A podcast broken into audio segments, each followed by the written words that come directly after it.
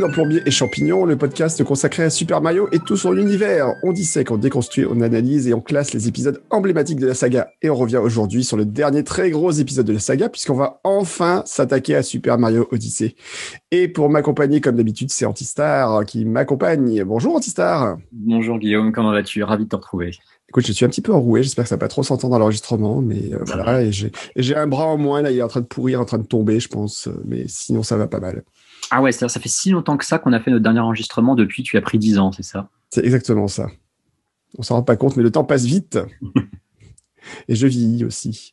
Et toi, euh, alors comment ça va, bah, toi, de ton côté? Bah écoute, moi ça va bien. Je suis, euh, j'ai une petite période de vacances dont je vais, dont je vais profiter. Euh, je, je, stream toujours autant, et puis bah j'ai, j'ai enfin comblé une immense lacune dans ma culture Mario puisque j'ai enfin fait Super Mario Galaxy, on va dire entre guillemets 100%. Eh ben écoute, on va en parler euh, juste après de toute façon. On va parler d'abord de, euh, on va, on, va en parler. comme, comme tu le sens. Si tu veux en parler maintenant, on peut en parler maintenant. Si tu en parles plus tard, c'est comme tu le sens. Euh, bah écoute, oui, on peut en, parler maintenant. Au pire, ça fera la, petite transition entre nos actus et l'actu Mario juste après. je vais essayer de faire bref quand même parce que je me tape toujours à écrire un, long article dessus. Hein, ces, ces, articles dont j'ai le secret. Euh, j'ai donc enfin fait Super Mario Galaxy puisque donc il fait partie de la compile Super Mario 3D All Stars sortie sur Switch euh, mi-septembre dernier, mhm. euh, qui sera donc disponible dans le commerce sous réserve qu'il y ait du stock jusqu'au 31 mars prochain pour l'instant. Mhm. Et euh, j'ai donc enfin joué parce que le jeu est enfin jouable autrement qu'avec une, une, putain de Wiimote Nunchuck. Mhm. et j'ai donc pu faire ce jeu on va dire à 100%, puisque j'ai atteint les 120 étoiles, c'est-à-dire c'est le 100% de base, sans mhm. faire le jeu avec Luigi, ce qui là constituera le vrai 100%, ou le 200%, comme j'ai envie de l'appeler.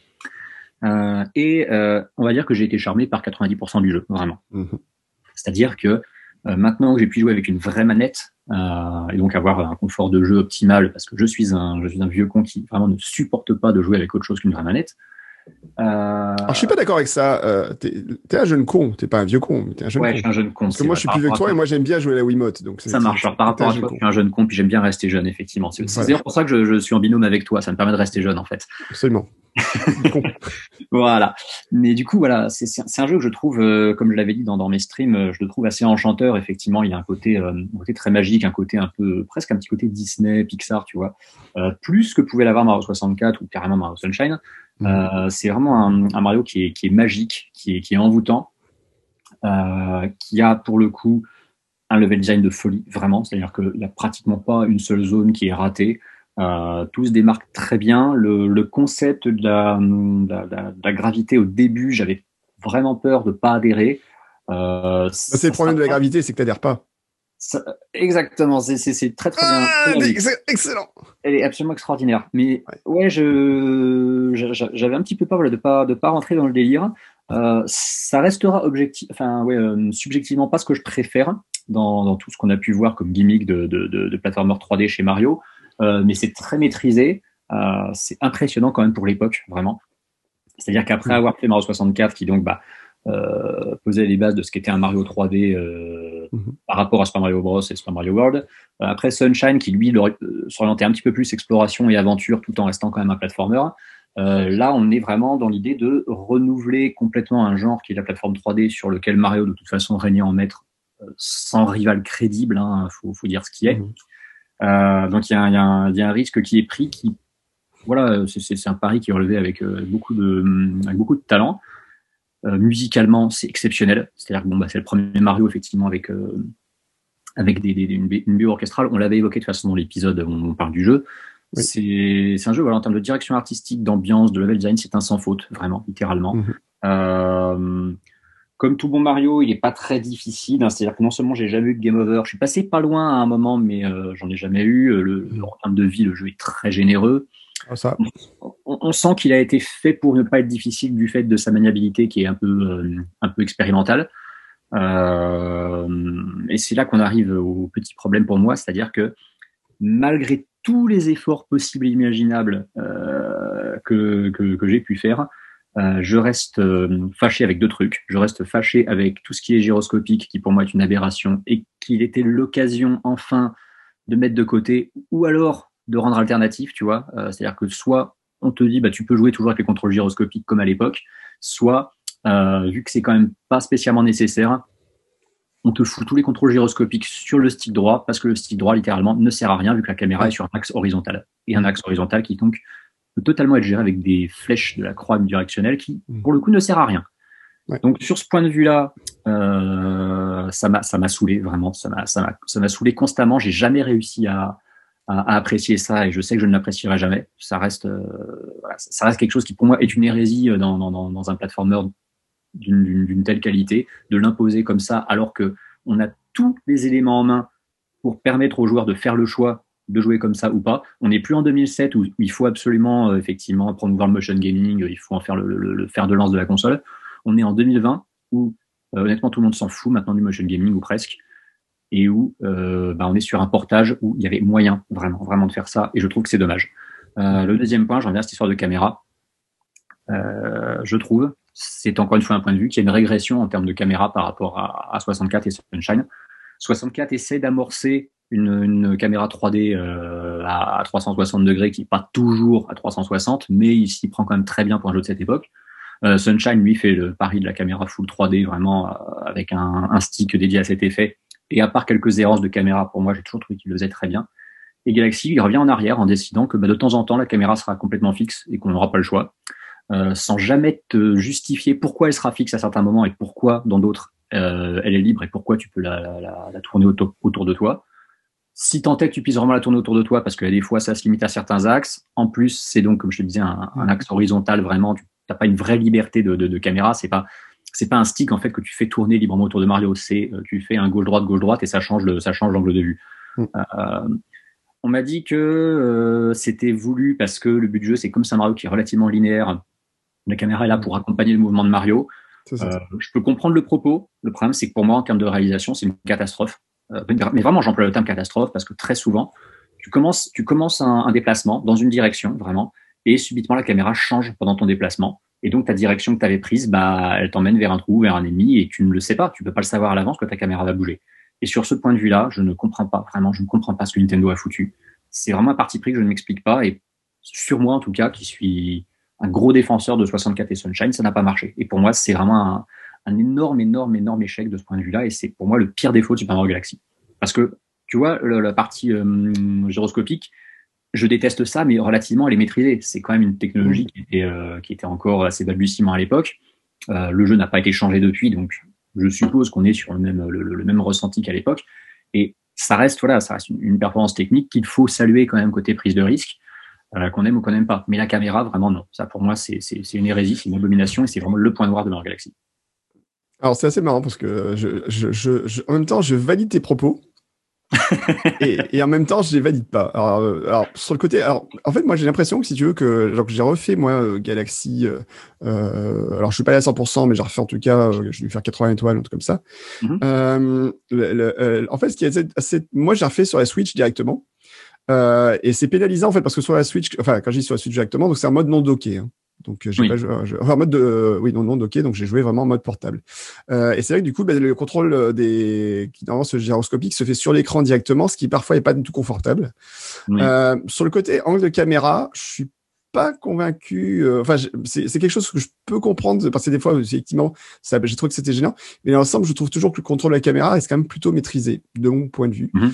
et que tu as rarement besoin de changer justement les angles de caméra ou d'avoir besoin de changer l'angle pour passer à notre angle de vue qui serait peut-être plus pratique. Euh, donc ça, c'est. Mais mais en même temps, je peux comprendre que ça peut être déstabilisant, que tu voudrais avoir une caméra plus libre, etc. Et je comprends par contre d'un point de vue, euh, pour moi, par exemple, la, la, caméra était beaucoup plus problématique dans dans euh, Super Mario Sunshine. dans Sunshine, par exemple. Pour moi, était beaucoup plus problématique parce qu'elle faisait un peu n'importe quoi par moment. Et il y a des moments où euh, tu voulais plus, enfin, tu avais le contrôle, mais en fait, avoir le contrôle était encore pire, je trouve. Donc, euh, c'est, c'est deux points de vue qui, à mon avis, sont pas forcément euh, si contradicteurs que soi. Que ça, c'est selon la façon dont on aime jouer ou dont on apprivoise le jeu, en fait. Juste, voilà. Oui, c'est aussi une question d'accepter le parti pris Nintendo parce que c'est délibéré de leur part d'avoir fait une caméra qui est moins libre. C'est délibéré d'avoir fait un Mario qui est, entre guillemets, dans ses, dans ses mouvements moins, moins, moins libre et moins, euh, moins permissif que pouvait être mmh. Sunshine, où littéralement tu pouvais faire n'importe quoi. Hein. Sunshine, Sunshine est un jeu qui fonctionne comme un open world quasiment, sauf que c'est différentes zones interconnectées, mais c'est il a, une, une construction d'open world vraiment. Mmh. Open world évolutif parce qu'en fonction des épisodes, t'as pas les objets qui, qui, sont tous placés au même endroit. Euh, Galaxy reprend cette thématique euh, des, zones qui évoluent à chaque, à chaque scénario, c'est-à-dire qu'en fonction de l'étoile, tu vas pas passer par les mêmes endroits où tu vas pas trouver les mêmes objets euh, aux mêmes, emplacements. mais je, me dis, voilà, c'est un jeu qui, avec une, une caméra libre, aurait été très jouissif à jouer. Après, est-ce que c'est pas une problématique technique euh, par rapport à la gestion de tout ce qui était gravité euh, de, de, de Mario qui souvent se déplace avec euh, avec la tête en bas ou sur le côté. Est-ce que c'était pas trop compliqué peut-être effectivement d'implanter une caméra full libre sur un sur un jeu comme ça? C'est possible aussi. Mm-hmm. Et puis peut-être effectivement que la caméra, en étant en étant totalement libre, aurait littéralement fait n'importe quoi et nous aurait filé des mots de tête absolument incroyables. C'est possible aussi.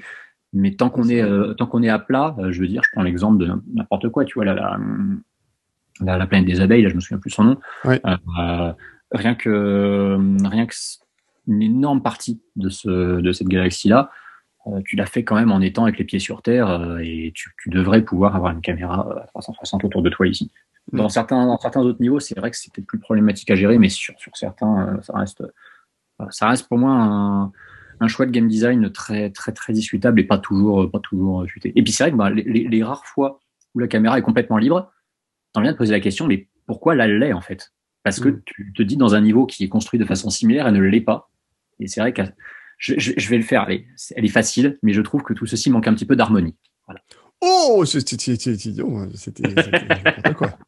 Moi, j'allais plutôt faire des, des blagues à, base de Godzilla, mais bon, voilà. Godzilla, caméra, tout ça. Ah, Godzilla, moi, ça me fait penser à un dinosaure et ça serait presque une bonne transition vers le, notre sujet du jour. Eh oui, mais on n'y est pas encore tout de suite. On a encore d'autres éléments d'actu à évoquer. Enfin, en tout cas, voilà, pour ça, pour dire que moi, j'ai repris, euh, j'ai quand même repris beaucoup de plaisir à faire euh, Mario Galaxy, euh, premier, donc premier du nom. Mmh. À regretter encore plus, du coup, que Galaxy 2 n'y soit pas. Et Galaxy 2, je pense que le gros problème qu'ils vont avoir, c'est le contrôle de Yoshi qui, lui, pour le coup, demande de façon indispensable du motion gaming. et ça, ça va être peut-être compliqué à gérer, surtout quand tu es en mode portable, en fait. Parce que là, avec le contrôle sur l'écran, plus le contrôle à la main euh, du personnage euh, au stick, euh, ça, ça risque d'être un peu chaud, je pense. C'est possible. Avec Mario Galaxy n'ayant jamais joué, enfin Mario Galaxy 2, pardon, mm. n'ayant jamais joué, je ne sais pas comment ça comment ça fonctionne à ce niveau-là. Mm. Euh, après, il y a aussi les, rumeurs comme quoi c'est un jeu qui a été un enfer à développer chez Nintendo, qui veulent plus en entendre parler et que c'est peut-être pour ça qu'ils n'ont pas eu envie de le, ah le, porter à nouveau. C'est voilà, c'est là pour le coup, c'est de, la spéculation sur les raisons du non, mm. non portage, mais c'est une c'est une autre possibilité. Et en fait, du coup, moi, ça m'a donné envie de refaire Galaxy 2 parce qu'en fait, il y a plein de moments où je me disais, ah, j'aimais bien ce truc dans Galaxy. Et puis en fait, ah, mais non, c'est dans Galaxy 2. En fait, il y a des moments où j'entremêle un peu les deux, si tu veux. Je ne sais plus trop qu'est-ce qui est dans Galaxy, dans Galaxy 2. Et là, j'ai vraiment envie de me refaire Galaxy 2, du coup, euh, pour ça. bon, voilà. Après, euh, j'en refais un peu ma, euh, Mario 64. Alors, Mario 64, c'est compliqué parce que tu sens quand même le poids des années, même si ça reste un jeu formidable. Hein. Euh, mais je trouve que c'est un petit peu difficile par moment. Et bah, Sunshine, j'ai pas touché, hein, évidemment. Le seul, le seul Mais je, je vais essayer de m'y remettre quand même un petit peu. Oui, il faut. Le seul truc dommage avec 64, c'est que euh, il y a toujours ce côté Mario qui voilà met un, met un peu de temps à démarrer quand tu le bouges, qui du mm. coup de temps en temps euh, s'accrochait à un rebord alors que tu l'avais pas forcément demandé. Mm. Il, a, il, a, des imperfections de déplacement, mais euh, pour un jeu de 96 qui est pratiquement, enfin qui est le premier jeu 3D de Nintendo, qui est un des si ce n'est le premier grand platformer 3D euh, vraiment. ah bah c'est le premier, oui. Bien sûr. Je, trouve, je trouve que si, on fait preuve quand même de l'indulgence nécessaire, parce qu'on fera toujours preuve de l'indulgence nécessaire envers Super Mario Bros par exemple, et je vois pas pourquoi on n'en ferait pas preuve envers Mario 64 qui est un projet infiniment plus ambitieux. Hmm. Euh, Mario 64 est un jeu qui est ultra agréable à jouer. Euh, je veux dire, moi je me le suis fait donc à 100% en 8 heures environ en, stream. Oui, je connaissais le jeu. Hmm. Je me suis laissé surprendre par certains trucs, je savais plus trop comment ça fonctionnait ou qu'est-ce qu'il fallait faire. Et ah, la mémoire est défaillante avec l'âge. Hein j'en suis ressorti, mais c'est-à-dire qu'il y, a, y a toujours ce risque quand tu te, quand tu reviens sur une, une légende comme ça que tu as adoré, euh, mais à laquelle t'as pas, t'as pas joué depuis au moins 10 ans, tu as toujours ce risque de ah ouais c'était pas si ouf en fait. Mmh. Je suis ressorti de mes 8 heures de Mario 64 en me disant ah la vache c'est toujours aussi bon. Et je, mmh. bon certes c'était un impératif pro, mais je l'ai refait une deuxième fois dans la foulée parce que je devais mmh. faire les 120 étoiles en vidéo pour la Solus, pour mettre à, jour la Solus. Euh, J'ai donc fait quoi? Allez entre 15 et 20 heures de Mario 64 en réparti sur quelques jours en une semaine. Mm. Il n'y a pas un moment où je me suis fait chier, où je me suis dit, oh, j'en peux plus de ce jeu, en fait, c'est bon, jamais rejoué. Là, franchement, je n'ai pas peur de le dire. Je referai un stream sur Mario 64 avec cette fois pour objectif de faire les 120 étoiles en un seul stream parce que, mm. parce que j'ai kiffé y rejouer et vraiment, euh, c'était un plaisir. Ouais, ça reste un grand jeu quand même. Et Sunshine, et, Sunshine, alors là, de toute façon, je, vraiment mon, expérience donc similaire à Mario 64, le refaire en stream et le refaire pour la, la, Là, par contre, ça m'aurait pris au cumul une cinquantaine d'heures. Euh, mais rien à redire. J'aime toujours autant ce jeu, si ce n'est encore plus qu'avant. Ah, moi, j'étais content parce que je suis arrivé sur ton stream pile poil au moment où tu attaquais le niveau du pachinko géant. Ah, putain de pachinko. Pire, bon, il y a, y, a, y, a des, y a des saloperies dans Sunshine. Il y a des trucs qui ah, sont. C'était horrible. J'ai toujours de toute façon estimé que, que Sunshine avait des, des ratés par moment. C'est pour ça que j'ai jamais non plus voulu dire que c'était le, meilleur plateforme Mario de, de, de, tous les temps. Hein, faut pas, faut pas exagérer. Mm. Mais euh, voilà, j'ai toujours voulu le réhabiliter parce que pour moi, c'est quand même un jeu qui, sur énormément, énormément de points, est largement meilleur que ce que ses détracteurs disent. Et je sais, puisque je parle à un de ses détracteurs, mais surtout, voilà, c'est dommage en fait de le condamner pour certaines de, de, de ses errances, alors qu'on est vraiment, vraiment, vraiment sur un très, très grand Mario une fois de plus, et euh, qui, qui, est dans la lignée voilà, de, tout cet héritage Mario 3D euh, que nous allons euh, que nous allons poursuivre dans quelques minutes. Voilà, mais bah, comme Mario Odyssey, allez Pianta, voilà. Allez, eh ben écoute, après ce débrief sur Super Mario 3D World, qui reste quand même une compilation à faire, même si voilà, si vous avez jamais fait Mario et que vous aimez le personnage, ben, il faut quand même s'attaquer à Super Mario 3D World. Euh, si vous aimez pas Mario, hein? Super Mario 3D All Stars, tu veux dire 3D All Stars, pardon. Ouais. Mais il faudra se faire aussi 3D World et ça, on est encore plus. Alors, je suis vachement plus impatient de, de refaire 3D World, clairement. Oh oui. Euh, dans les prochains mois.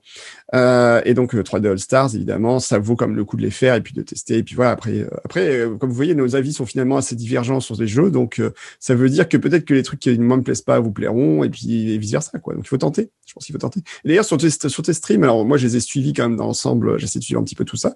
Les avis restent toujours très partagés sur Odyssey et sur Galaxy dans tous les cas. Hein. Donc donc c'est c'est, je pense qu'il faut essayer pour se faire son opinion clairement.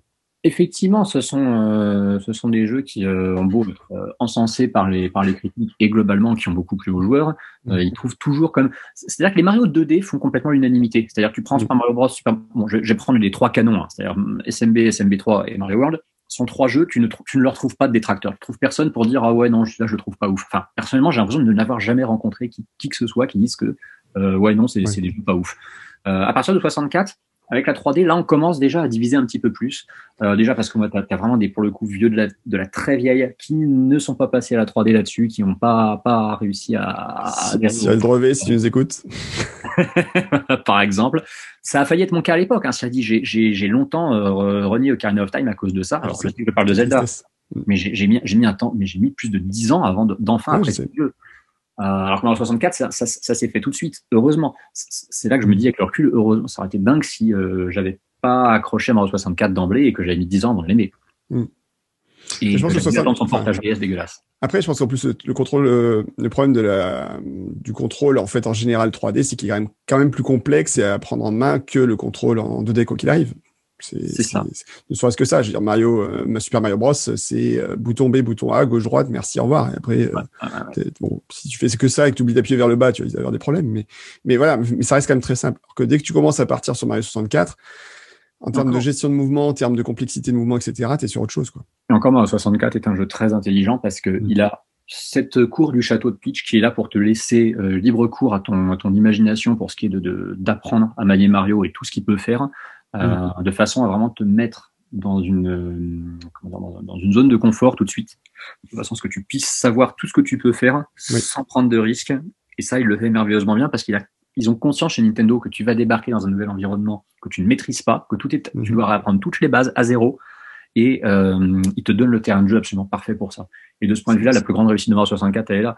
Je, je pense que n'importe quel joueur qui, qui, a découvert la 3D avec Mario 64 en tout cas le, le, le, voilà, la 3D sur console, en tout cas avec Mario 64, mmh.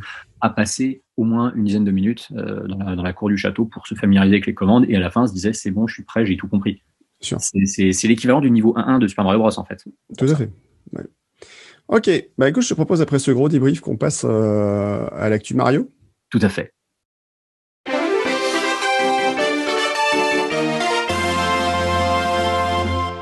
Une actu Mario qui est relativement euh, pas oufissime, euh, si ce n'est quand même qu'aujourd'hui, nous sommes, je tiens quand même le signaler, le 16 octobre, et je crois que c'est aujourd'hui que sort euh, un nouveau jeu Mario Kart.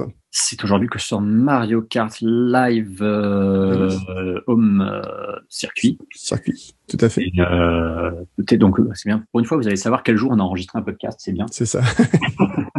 Et jeu, que j'attends de faire livrer, donc si ça se trouve, je serai interrompu un moment par, par un livreur Amazon qui va sonner pendant l'enregistrement du podcast, on ne sait jamais. mais effectivement, c'est, on enregistre un podcast une jour de sortie de jeu Mario. Je suis pas convaincu qu'on ait déjà fait ça depuis le début. non, pas sûr. Ouais. J'ai entendu ton petit bip. Si ça se trouve, c'est toi qui as une notif te disant que tu allais livré. Tu l'as commandé, toi? Non, j'ai pas commandé. Oh, bah alors j'ai pas commandé. Pourquoi? Parce qu'en fait, je suis. Alors, je suis pas dubitatif sur le concept, euh, mais je me sens pas encore totalement la cible, euh, peut-être. Et j'attendais de voir un peu aussi les, retours, les tests, euh, pour voir si ça allait être un truc où vraiment c'est un jeu qui est intéressant, qui peut tenir un peu la, je dirais la, le, qui peut tenir vraiment sur le long terme, ou si mhm. c'est quelque chose qui va vraiment être très court en termes d'intérêt de, jeu. Enfin voilà, je, je suis, je sais pas trop. Non, je, euh, mais a priori, je suis en train de regarder les tests. Ils ont pas l'air si mauvais que ça, donc. Euh. Non, les retours sont plutôt sont plutôt bons. Euh, c'est-à-dire qu'il y a vraiment ce côté. ouais, non, c'est pas un gadget. C'est en tout cas, c'est mieux que Nintendo Labo. Nintendo. Alors moi, j'ai pas encore eu l'occasion d'y jouer. Je l'ai vu au boulot. j'ai le droit de le dire maintenant. J'ai vu des gens qui jouaient au boulot dans le dans le dans, l'open space de, de, Webedia pour tester un petit peu comment ça fonctionnait. Mhm. j'ai la chance d'avoir un salon qui est, on va dire, suffisamment pas petit je vais pas dire immense non plus, mais qui voilà, qui a une taille euh, correcte euh, pour euh, voilà pour faire le tour de ma, de ma table et, installer tout ce merdier. Je vais donc, ça se trouve, je vais jouer une heure, je le rangerai, j'y toucherai plus après. Mais je suis, voilà, moi j'ai envie de donner sa chance à ce truc, beaucoup plus qu'un Nintendo Labo. Nintendo Labo, c'est simple, j'ai pas envie des gens jouer, c'est un concept que je n'ai toujours pas compris. Euh, ah bah Nintendo Labo pour moi c'était une grande déception en fait parce que je pensais que ça allait être un truc sur lequel mes gosses allaient vraiment mm. s'intéresser. Je trouve que le concept était assez génial dans, dans l'idée. Euh, J'ai refaire un piano euh, en, trois dimensions, enfin qui était fonctionnel euh, et voilà. Enfin le, truc était quand même assez ouf, mais au final tu avais un truc qui n'a pas tenu dans le temps. Enfin voilà, c'est ça. Ils ont fait quelque chose de trop complexe. Ils ont fait quelque chose de trop complexe avec Nintendo Labo et c'est marrant parce que Nintendo depuis la sortie de la Switch sur trois ans, enfin trois ans et demi maintenant a tenté trois concepts euh, vraiment de, de, de, de, gameplay différents. Ils ont tenté Nintendo Labo qui est un qui en plus c'est leur première vraie tentative et qui a foiré et du coup ça aurait pu vraiment les refroidir pour la suite.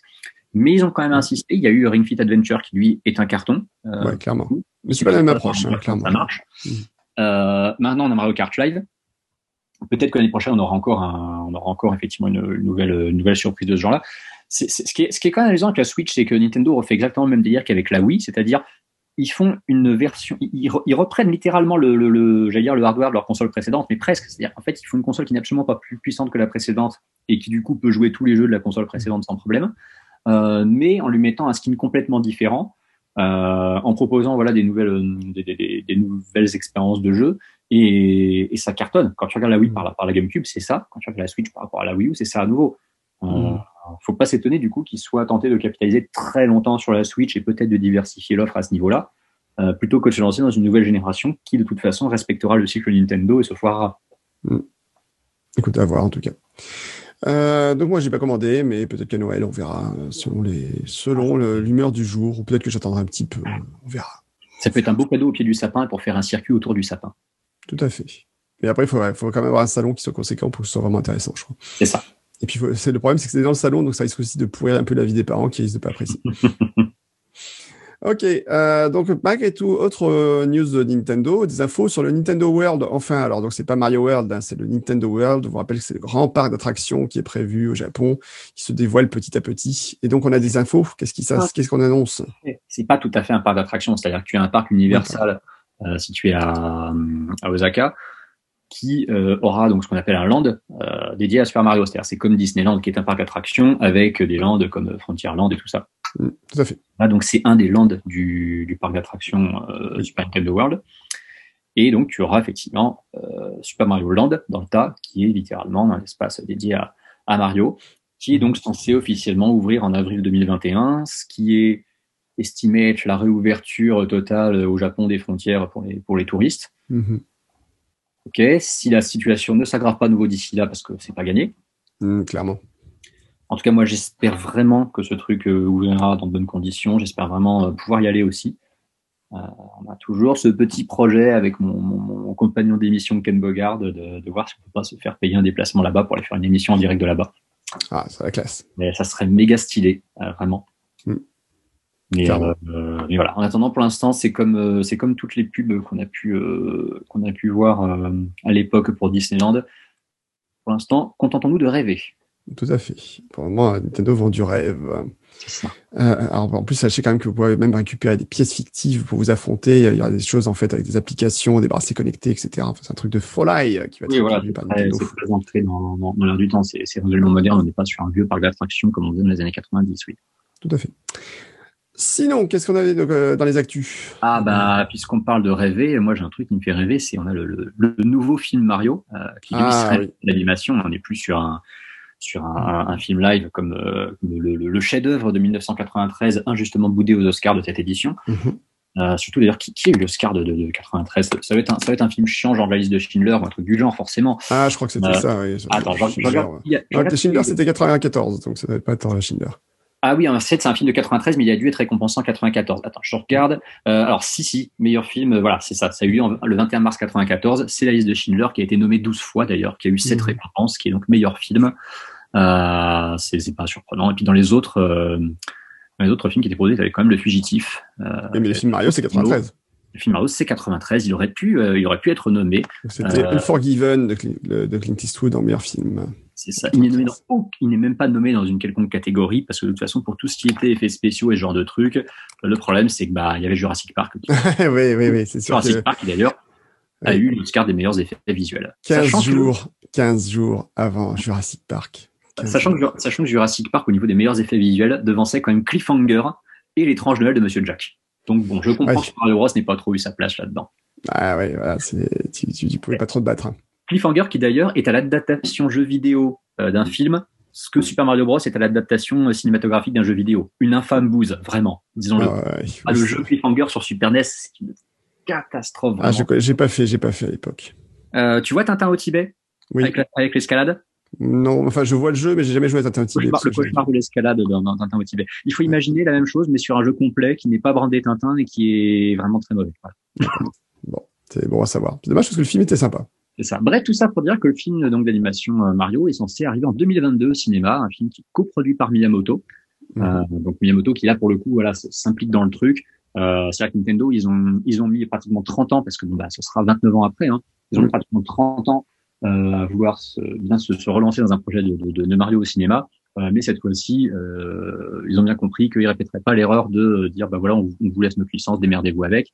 Non, là c'est on s'implique dans le projet, on met le, le, créateur de Mario à la coproduction pour s'assurer que vous faites pas n'importe quoi. Et du coup, bah voilà, on aura un long métrage animé certainement plus davantage tout public, n'est-ce pas, que le film de 93. Et du coup, effectivement, parce que c'est Illumination, donc qui va être, euh, qui va, qui va être euh, producteur du film, en fait, euh, si je le comprends bien. Oui, c'est ça, donc c'est Illumination. Euh, donc c'était quand même Moi Moche et Méchant ou Les Mignons. Bah, bon, bref. c'est ça. les Mignons, je suis pas fan, loin de là, mais bon. Allez, oui. non, c'était pour continuer sur les, sur les actus Mario. Oui, Actu Mario, une dernière petite actu. Qui voulait rebondir dessus. Alors déjà, pour préciser, alors si, il y a quand même des choses intéressantes au niveau des euh, Nintendo Store où il y a plein de trucs Mario qui viennent de débarquer pour les 35 ans. Il y a plein d'objets sur le sur Nintendo Store, effectivement, euh, qui sont pas tous d'une immense qualité. On peut s'attendre toujours à un peu mieux. C'est-à-dire que voilà, sur, sur, cette célébration des 35 ans de Mario, on a toujours cette sensation que euh, c'est cool, mais ils auraient quand même pu faire un peu plus. Après, c'est un problème de Nintendo. Il y a toujours ce pas forcément un peu plus, mais un peu mieux. Ouais, mais il y a toujours ce c'est une, une constante avec Nintendo, c'est on est content de ce qu'ils font, mais la vache, avec ce dont ils disposent, ils pourraient faire mieux, quoi. Vraiment. Ouais, c'est ça. Bon, après, tu peux quand même avoir une peluche Super Mario chaussure de Goomba, et ça, c'est la classe. oui, celle-là, c'est vrai qu'elle est stylée. Ouais, carrément.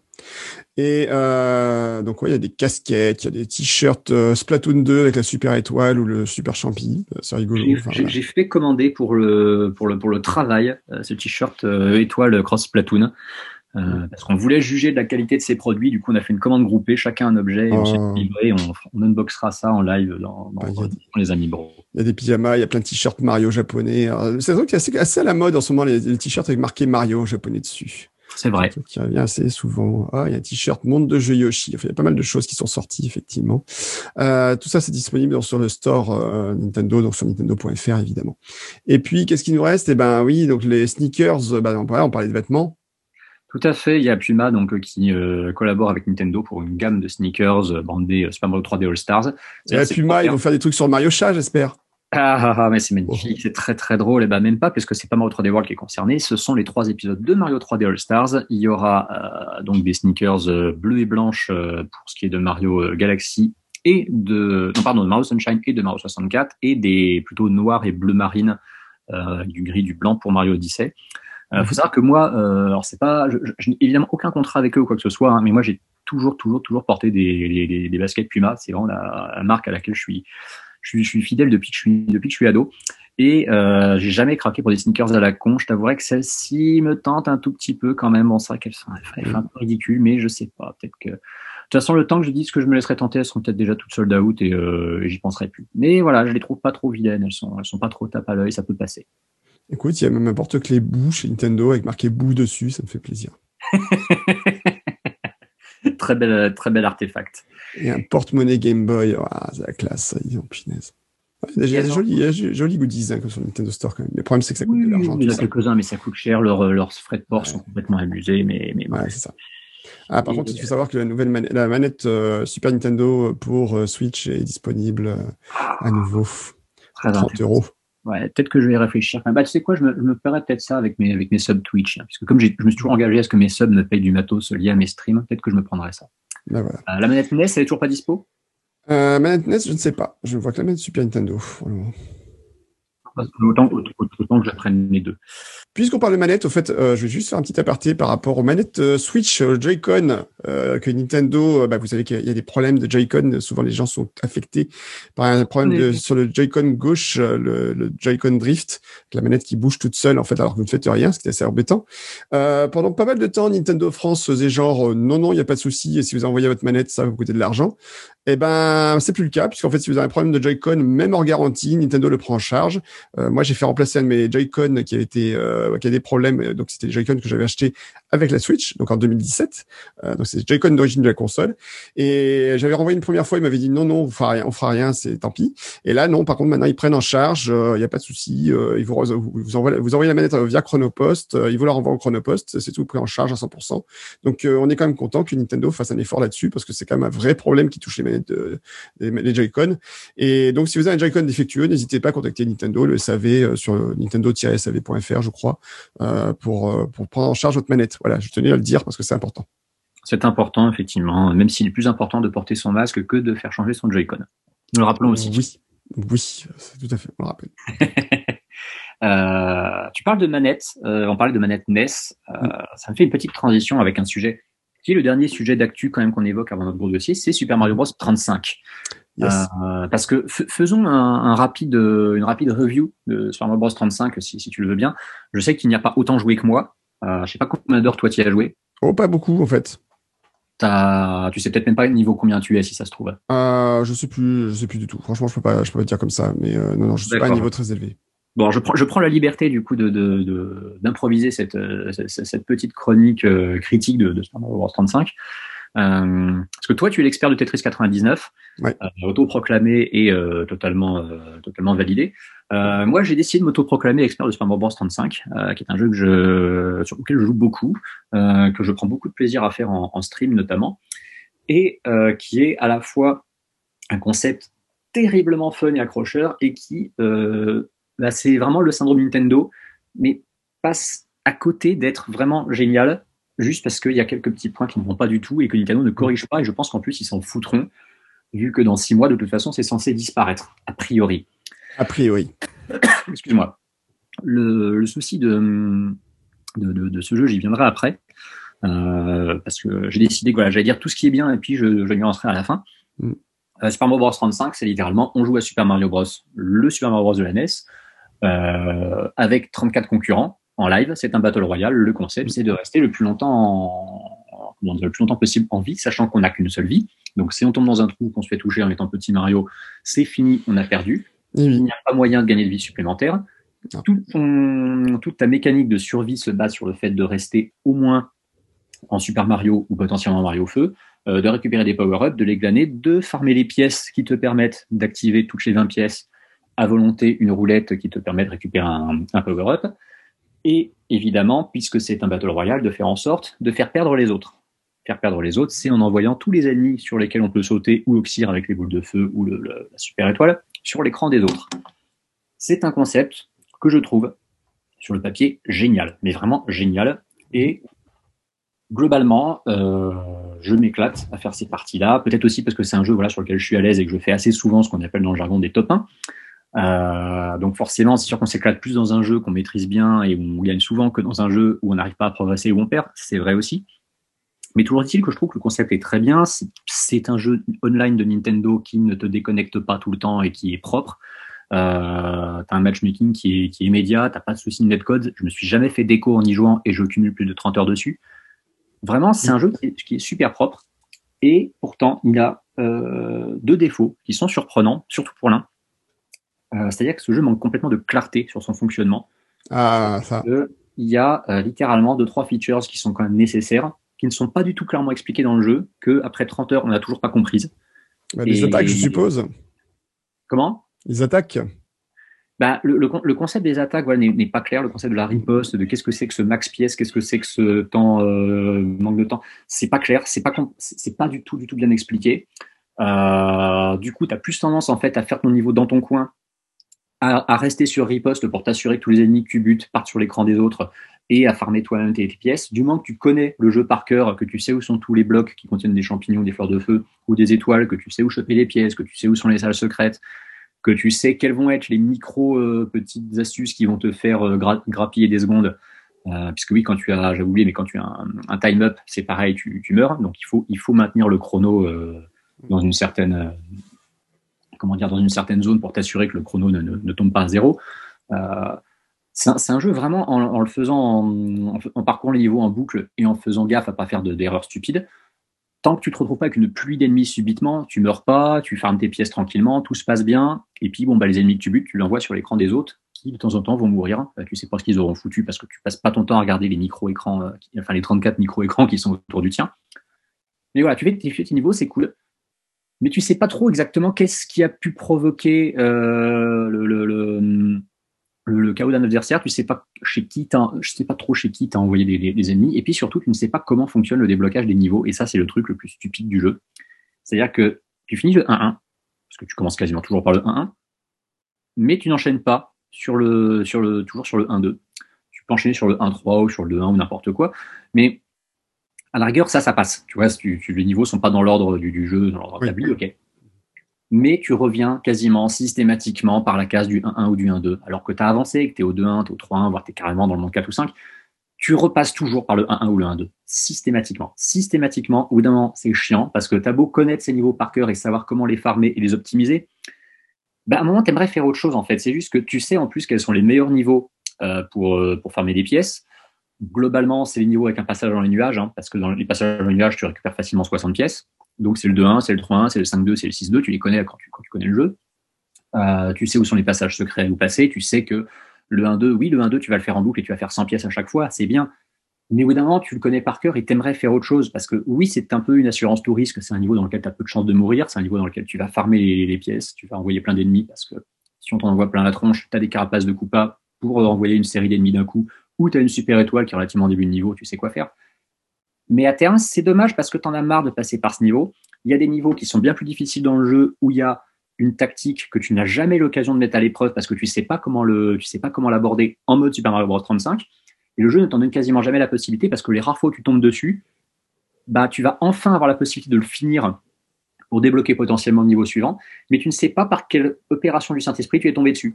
Je dis n'importe quoi, tu fais une partie, tu commences par le 1-1, ok, tu fais éventuellement le 1-2 après, subitement, si euh, les trois Warm Zones à la fin t'en donnent la possibilité, tu passes au monde 2, tu vas revenir au 1-1, tu vas refaire le 22, etc., etc. Et puis subitement, tu vas tomber sur le 6-3, tu sais pas pourquoi. Et c'est juste incompréhensible. Et du coup, le, souci majeur de ce, comment dire, de, ce jeu, c'est que voilà, il a 32 niveaux euh, qui devraient vraiment je dis pas forcément apparaître dans l'ordre, tu vois. Euh, ça, ça, aurait pu être une des mécaniques du jeu de forcer les gens à aller jouer dans l'ordre et que bah, le premier qui arrive à finir le 8-4 finalement a gagné la, a gagné la partie. On aurait pu faire ça aussi. Ils ont décidé de faire différemment, mais ils ont décidé aussi de ne pas nous expliquer du tout qu'est-ce qui fait qu'on va se retrouver en tel ou tel niveau. C'est pareil, tu commences ta partie, tu votes pour le niveau par lequel tu veux commencer. Le problème, c'est que euh, 98% des parties que j'ai commencées ont débuté au 1-1 et les deux seuls autres pourcents ont commencé au 1-2. Et euh, voilà, En fait, je pense qu'il y, a deux difficultés. Alors, le, premier problème que tu, dont tu, je parlais, par exemple, je parlais des attaques, parce qu'en fait, c'est un problème qu'il y avait avec Tetris 99, où en fait, le jeu était livré sans mode d'emploi. Et en fait, si tu n'allais pas sur le site web euh, un peu qui, qui explique un peu des trucs à droite à gauche, et au bout d'un moment, ils ont quand même fait un mode d'emploi en ligne un peu plus compliqué, un peu plus complexe. Oui, alors le problème, c'est, j'espère que ça s'entend pas, mais j'ai un chat sur l'épaule qui ronronne à mort, et c'est, peut être très. Alors moi, je, je, je n'entends pas, mais comme j'étais en webcam, je le vois et je me retiens de rire depuis une minute. je sais bien, il est vraiment sur mon épaule et elle est très affectueuse comme je vois ça, elle a l'air adorable. Elle est adorable. Et euh, je vais faire une capture d'écran comme ça, je, je, vais mettre en ligne comme ça, les gens me Et euh, moi, le gros problème que j'ai, euh, en fait, le problème que tu évoques, le souci, ça me fait penser que c'est surtout comment tu, tu récompenses le, les, les, joueurs qui vont sur des niveaux plus difficiles. Par exemple, si tu dis, OK, moi j'ai envie d'aller au 8-1, je vais au 8-1, par rapport aux compétences que tu as demandé à faire, à avoir par rapport à un niveau comme le 1-1, euh, quel est le, niveau, ça, ça va t'apporter de la difficulté, mais quel est le bonus que tu peux avoir sur cette difficulté quand tu, tu vois, c'est le truc qui peut être complexe en fait à mettre en œuvre, je pense. Le seul bonus que tu auras, c'est que tu seras un des rares à l'avoir fini. Parce que euh, clairement, il y a beaucoup. C'est un, un, des gros avantages du Mario 35. Il est très joué, vraiment. Comme je l'ai dit, le matchmaking euh, est immédiat. Tu trouves tout de suite 35, 34 autres joueurs avec qui euh, faire une partie. Vraiment, en 20 secondes, c'est bon, tu as 35 joueurs. Donc vraiment, ça va très vite, c'est super cool. et tu tombes toujours sur des gens, effectivement, qui ne connaissent pas le jeu et qui vont mourir dans le 1-1 très bêtement. En général, tu es 35 à commencer le 1-1 t'es 25 à le finir. C'est assez hmm. ahurissant, mais t'as bien 10 joueurs qui vont mourir dans le 1-1. Alors, il y en a, ils vont mourir parce qu'on leur a rabalancé une pluie d'ennemis sur la tronche et qu'ils ont beau avoir joué quelques fois sur Mario Bros, ils savent pas maîtriser le truc. Et t'en auras quelques-uns qui, oui, sont incapables de comprendre qu'il faut sauter sur le premier Goomba. Euh, ça arrive. Mais les deux, trois fois où j'ai commencé par le niveau 1-2, on était littéralement 15 à la fin. Parce que le 1-2, hmm. t'avais plus de pièges, t'avais plus de, de, bah, toutes les mécaniques de jeu, et c'est là, c'est là qu'on avait expliqué cette, euh, ce tour de force qui est le 1-1 de Super Mario Bros. C'est un, niveau qui t'apprend absolument tout. Et du coup, tu n'es pas forcément euh, en mesure de, d'apprendre toutes les subtilités de gameplay d'un, Super Mario Bros. en commençant par le 1-2. Tu commences le 1-2, tu as déjà deux Goombas qui arrivent collés l'un à l'autre. Tu ne sais pas forcément que tu peux rebondir sur l'un pour enchaîner l'autre. Tu sais pas que tu peux les tuer tous les deux en même temps en faisant un saut pile au milieu entre les deux. Euh, c'est plus sombre, c'est moins, c'est moins accueillant. Euh, tu vas, tu vas avoir plus de pièges. Et c'est là que justement euh, la, subtilité de Mario 35, c'est que oui, c'est normal de commencer par le 1-1 parce que ça permet quand même à la plupart des gens de finir au moins potentiellement un niveau. Effectivement, si tu commences par un plus difficile, c'est oui, ça va être ça, va être l'épuration. Tu vas être tu vas être 5 à la fin, surtout qu'en plus tu commences avec zéro pièce, donc tu n'as pas la possibilité d'utiliser ta petite moulinette pour euh, pour récupérer une étoile ou une fleur de feu, sauf si tu as décidé parce que tu as collecté beaucoup de pièces de t'octroyer dans ta réserve que tu cumules au fil des parties euh, un, peu heureux pour commencer le niveau. C'est pas forcément le cas de tout le monde. Moi, j'ai 150 000 pièces, donc maintenant, je peux toujours commencer avec une étoile si je veux, mais j'ai décidé de pas le faire parce que ça me fait quand même utiliser 30, 30 euh, pièces à chaque fois et c'est pas bien. Par contre, ils auraient pu faire en sorte que le matchmaking se fasse par niveau. Moi, tu vois, actuellement, j'ai un niveau quasi, je suis niveau 150. C'est-à-dire que je suis vraiment parmi les joueurs qui ont le plus joué au jeu, qui font régulièrement des top 1. J'ai regardé, je crois que j'ai fait 50 top 1 depuis le début sur peut-être 100, 150 parties. Ce qui est, ce qui est dommage, c'est que bah, je joue dans des parties avec des gens de absolument tous les niveaux. C'est pas un problème. Moi, je trouve ça cool d'avoir justement bah, des, gens qui vont, qui vont découvrir dès le début qu'est-ce que c'est que qu'est-ce que c'est que le, le, concept du battle royale où tout le monde est tout le monde est logé à la même enseigne d'emblée. Même même un joueur de très haut niveau, il suffit qu'il y ait une micro euh, un micro problème dans le 1-1. Oui, il peut se faire il peut se faire buter euh, ou tomber dans l'un des deux rares trous qu'il y a et finir 32e, c'est possible. Mais pourquoi ne pas permettre de, créer des, parties entre joueurs qui ont au moins, je sais pas, le niveau 50 ou au moins le niveau 100 Et là, euh, bah, par exemple, choisir de, filtrer, tu vois, genre, on ne fait aucun monde du niveau 1, enfin aucun, niveau du monde 1, par exemple. Ça manque de personnalisation, c'est vraiment fait pour que tout le monde soit logé à la même enseigne d'emblée. Évidemment, c'est dans la philosophie de Nintendo, mais du coup, ça casse le, le, le, côté euh, potentiellement euh, challenge de ce qu'est un de ce qu'est un, un platformer comme Super Mario Bros joué par des, gens de très haut niveau. Parce que des gens qui dosent Super Mario Bros, il y en a quand même pas mal, et tu faire une partie à 35 avec 35 joueurs qui sont super calés sur le jeu, qui savent qu'il y a dans la moindre brique, là ce serait la folie, là ce serait incroyable. Et malheureusement, on n'a pas de moyen de faire ça. Et voilà, ça plus le manque de contextualisation et d'explication, c'est les deux points noirs qui empêchent ce jeu d'être vraiment une tuerie absolue. Tu rajoutes ces deux détails-là, pour moi, c'est un, c'est un quasi must-have. En plus, c'est un jeu gratuit euh, qui nécessite un abonnement Switch Online pour jouer. Et comme chacun sait, quand tu prends un abonnement familial, ça te coûte 5 euros par personne. autrement dire, que dalle. On a encore quasiment six mois pour y jouer. J'espère sincèrement vraiment que ce jeu, au bout de ces six mois d'exploitation gratuite, passera peut-être effectivement en jeu payant qui sera en boîte comme Tetris 99. J'espère peut-être qu'on passera un Super Mario Bros 3 en Battle Royale, voire Mario World, soyons fous. Alors, il y a des rumeurs là-dessus, puisqu'apparemment, il y a eu des, il y a des références SMB1 euh, dans le, le code, par du, du ah, C'est ça, il y a une référence SMB1. En plus, voilà, ils ont très légèrement remanié le, le, le jeu. Ils n'ont pas juste euh, copié-collé la ROM du jeu d'origine, parce que hmm. sinon, bah, de toute façon, euh, tous les ennemis qui apparaissent à l'écran ça n'aurait pas géré. ça permet aussi, effectivement, d'avoir une physique de rebond sur les ennemis qui est plus comparable à celle de Super Mario Bros 3 et vaut mieux pour faire des combos. en, voilà, en termes de, de, gameplay, je trouve que c'est un plaisir. De toute façon, c'est Super Mario Bros. C'est un des meilleurs hmm. plateformers de tous les temps c'est un plaisir à jouer. Euh, c'est un plaisir à jouer euh, à plusieurs comme ça. C'est c'est un super concept. Moi, pour moi, j'ai trouvé que c'est un jeu agréable à jouer, mais j'ai pas plus accroché que ça et je reste quand même fidèle à Tetris 99. J'y peux rien. c'est comme ça. J'ai essayé, hein, j'ai essayé plusieurs fois et tout, mais à chaque fois, je reviens plutôt sur Tetris 99. Voilà, c'est comme ça.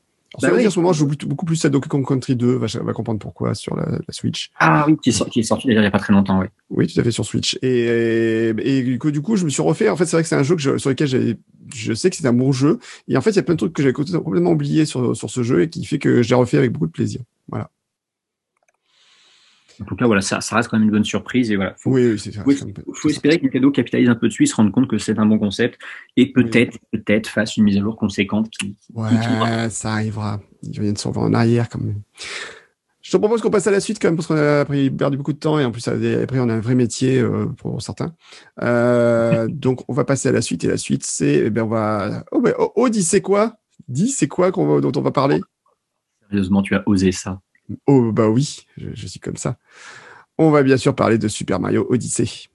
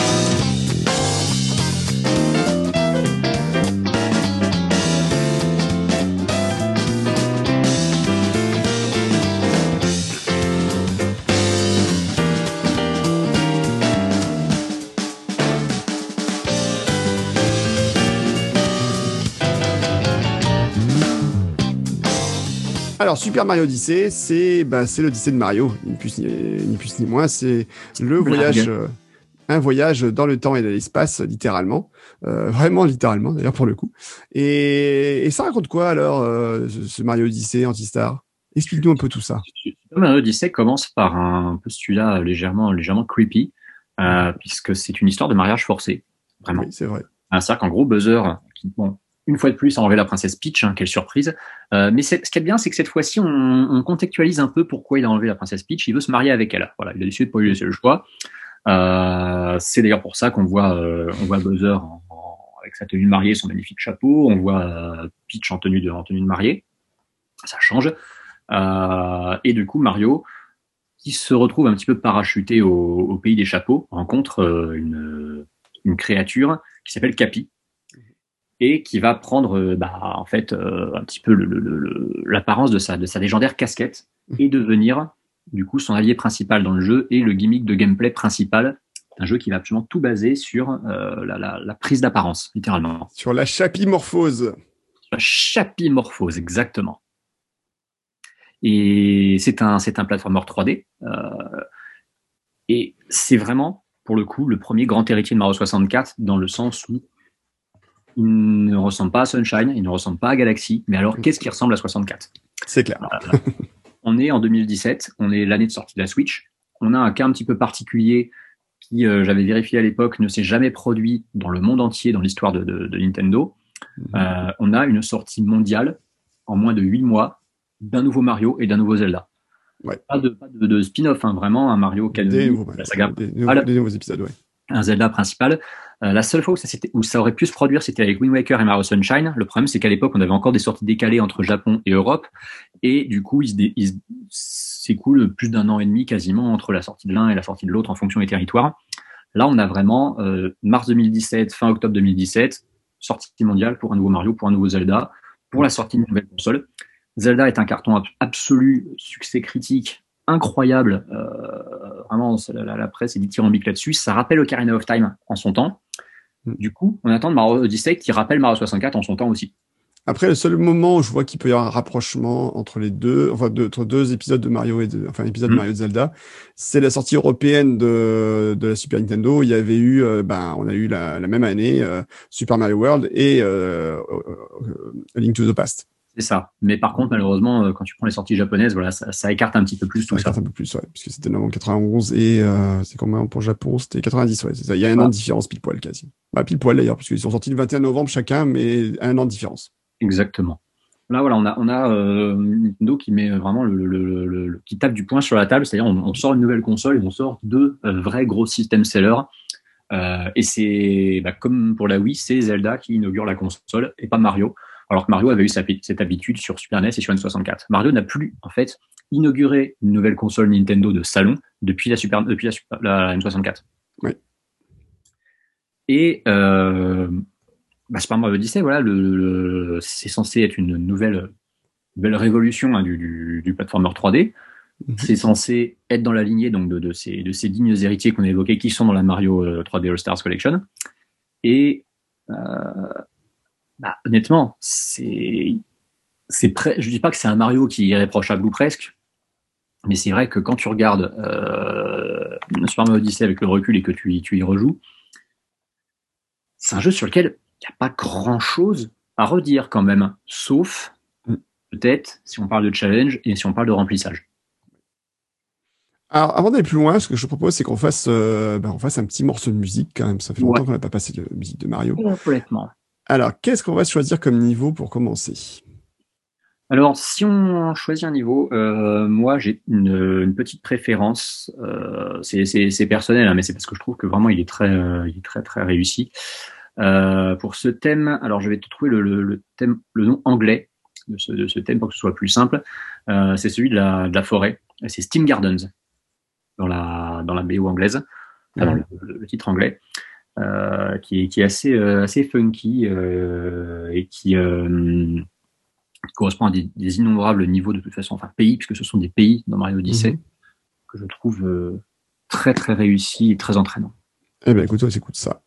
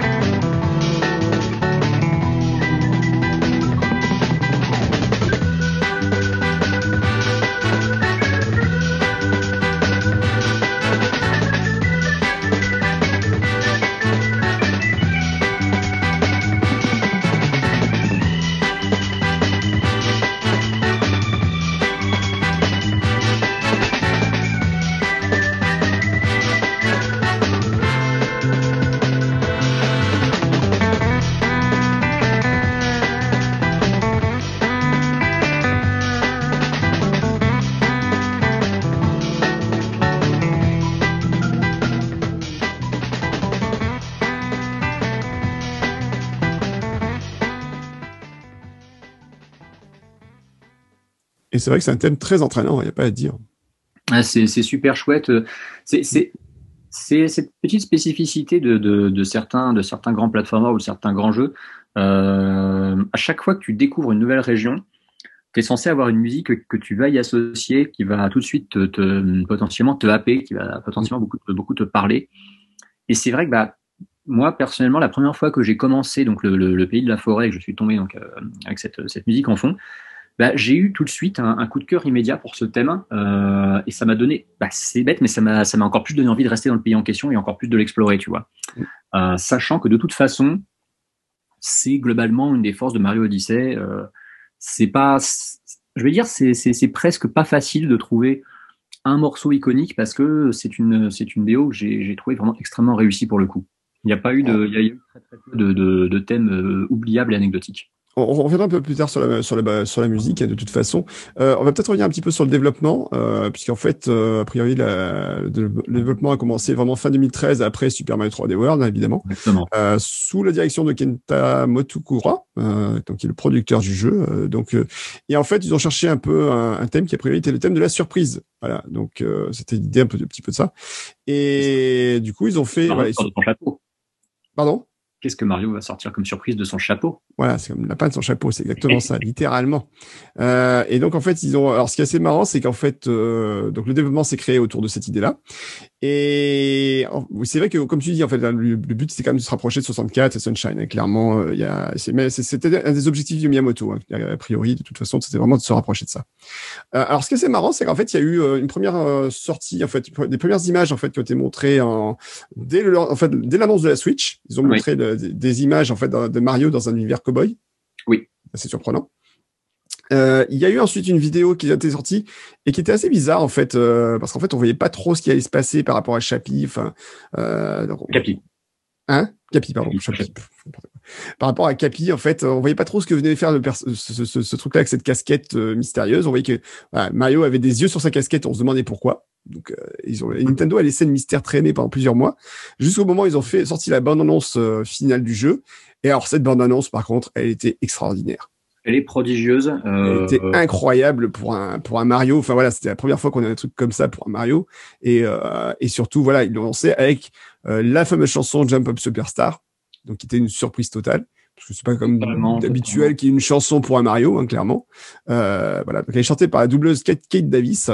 Et, je pense qu'on s'écoutera de toute façon en fin d'émission parce que c'est un ah, morceau. C'est indispensable. C'est indispensable.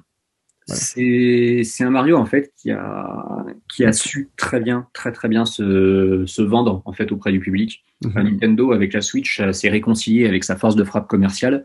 Ils ont ils ont à nouveau compris voilà comment faire des, des, des bons spots qui parlent aux gens, comment donner envie de de, de, de s'intéresser au jeu, comment créer une, une hype simple et efficace autour d'un jeu. Et en plus, ils ont voulu euh, bah, comme beaucoup de Mario, hein, ils, ont, ils ont voulu jouer la carte du retour aux sources sur certains trucs avec plein de, plein de petits clins d'œil, plein de fanservice assumés. Mais là, ils sont revenus vraiment très très très loin dans le retour aux sources puisqu'ils ont, ils ont tenu à rendre hommage à la ville de New York euh, et au Donkey Kong d'arcade avec les, les gratte-ciels, les chantiers de construction et le personnage de Pauline, euh, qui est euh, bah, qui est un personnage que en dehors de Donkey Kong 94, on avait un petit peu complètement oublié. Bah oui. Qui pourtant et euh, la, la, première, euh, la première demoiselle en détresse que sauve Mario dans sa, dans sa, dans sa carrière, bien avant la, bien avant la princesse. Et bah c'était presque en fait l'argument commercial euh, majeur du jeu à ce moment-là, c'est regardez Mario est à New York, Mario est dans une ville avec des avec des humains, avec des voitures, avec des buildings et et transfigure donc un personnage qu'on a connu que en pixels sur bande d'arcade et sur NES en en faisant une, une jeune femme euh, avec euh, un, un, très bon character design, beaucoup plus crédible en fait comme, comme personnage féminin que, que n'importe quelle version de Peach en fait. Mm-hmm. Et c'était, pour le coup, il y, avait, une espèce de côté quand même Paris là-dessus, parce que c'est vrai que tu vois ça, tu es un peu désorienté de voir Mario dans un univers. Euh, tu, tu, te dis, mais c'est Mario dans GTA en fait, c'est très curieux. c'est ça. En fait, bon, c'est pas complètement ça. Hein. C'est-à-dire que ça reste, ça reste très Mario, ça reste très, euh, très, très gentillet et tout.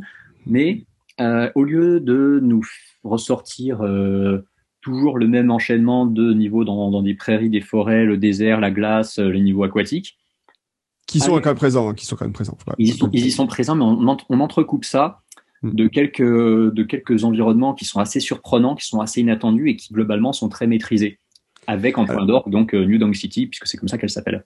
Alors franchement, New Donk City au début, quand on montrait les vidéos de Mario avec des personnages humains, oui. fait hein quoi? C'était ça paraissait totalement euh, à côté de la plaque en fait. Je et en fait, ça bizarre. Hein. Et en fait, je pense que New Donk City c'est une des meilleures idées du jeu et que ça marche fabuleusement bien en fait. Mais, vraiment, enfin, c'est c'est un truc. Je trouve qu'ils ont fait un truc en plus. Euh, en plus, l'introduction euh, du niveau est maligne. C'est-à-dire qu'en fait, on arrive sur une ville qui finalement euh, est sous la pluie. Enfin, ça, il y a, y a, univers un peu genre Chicago, presque. J'allais dire, un peu. Ouais presque Blade Runner, tu vois, ambiance presque Blade Runner, enfin vachement sombre sous la flotte, etc. Et tu dois combattre un ennemi en plus qui est un peu voilà, qui est assez particulier, qui est pour le coup vachement chouette, euh, avec des nouvelles transformations, etc. Et, et après, bon, le ciel s'illumine euh, et tu découvres donc voilà, Pauline est la mère de, de la ville, plus ni moins. Hein, c'est quand même voilà, c'est pas n'importe quoi. C'est Madame le maire, euh, Madame la mère, ni plus ni moins. Euh, et, et, voilà, et en fait l'univers devient totalement euh, incroyable. Il y a, y a, des idées absolument fantastiques. Moi, je sais qu'il y a un truc, par exemple, j'avais, alors je, je spoiler un petit peu pour ceux qui pas fait, mais tant pis, euh, vous allez avancer de deux minutes. Euh, par exemple, j'avais trouvé qu'il y a des moments super, euh, super intéressants. À un moment, tu dois trouver, tu cherches une étoile. Alors, pardon, une lune. Une lune. Une, lune. On reviendra un peu, ça, sur l'histoire de la mécanique des lunes plus tard. Tu dois chercher une lune et tu, tu vois qu'elle est sur la carte et que c'est à côté d'un personnage qui est sur un banc. Et Tu te dis, tu sais plein de trucs et tout. Et à un moment, tu te dis, qu'est-ce qui se passe finalement si je reste à côté du personnage sur le banc? Et tu fais rien.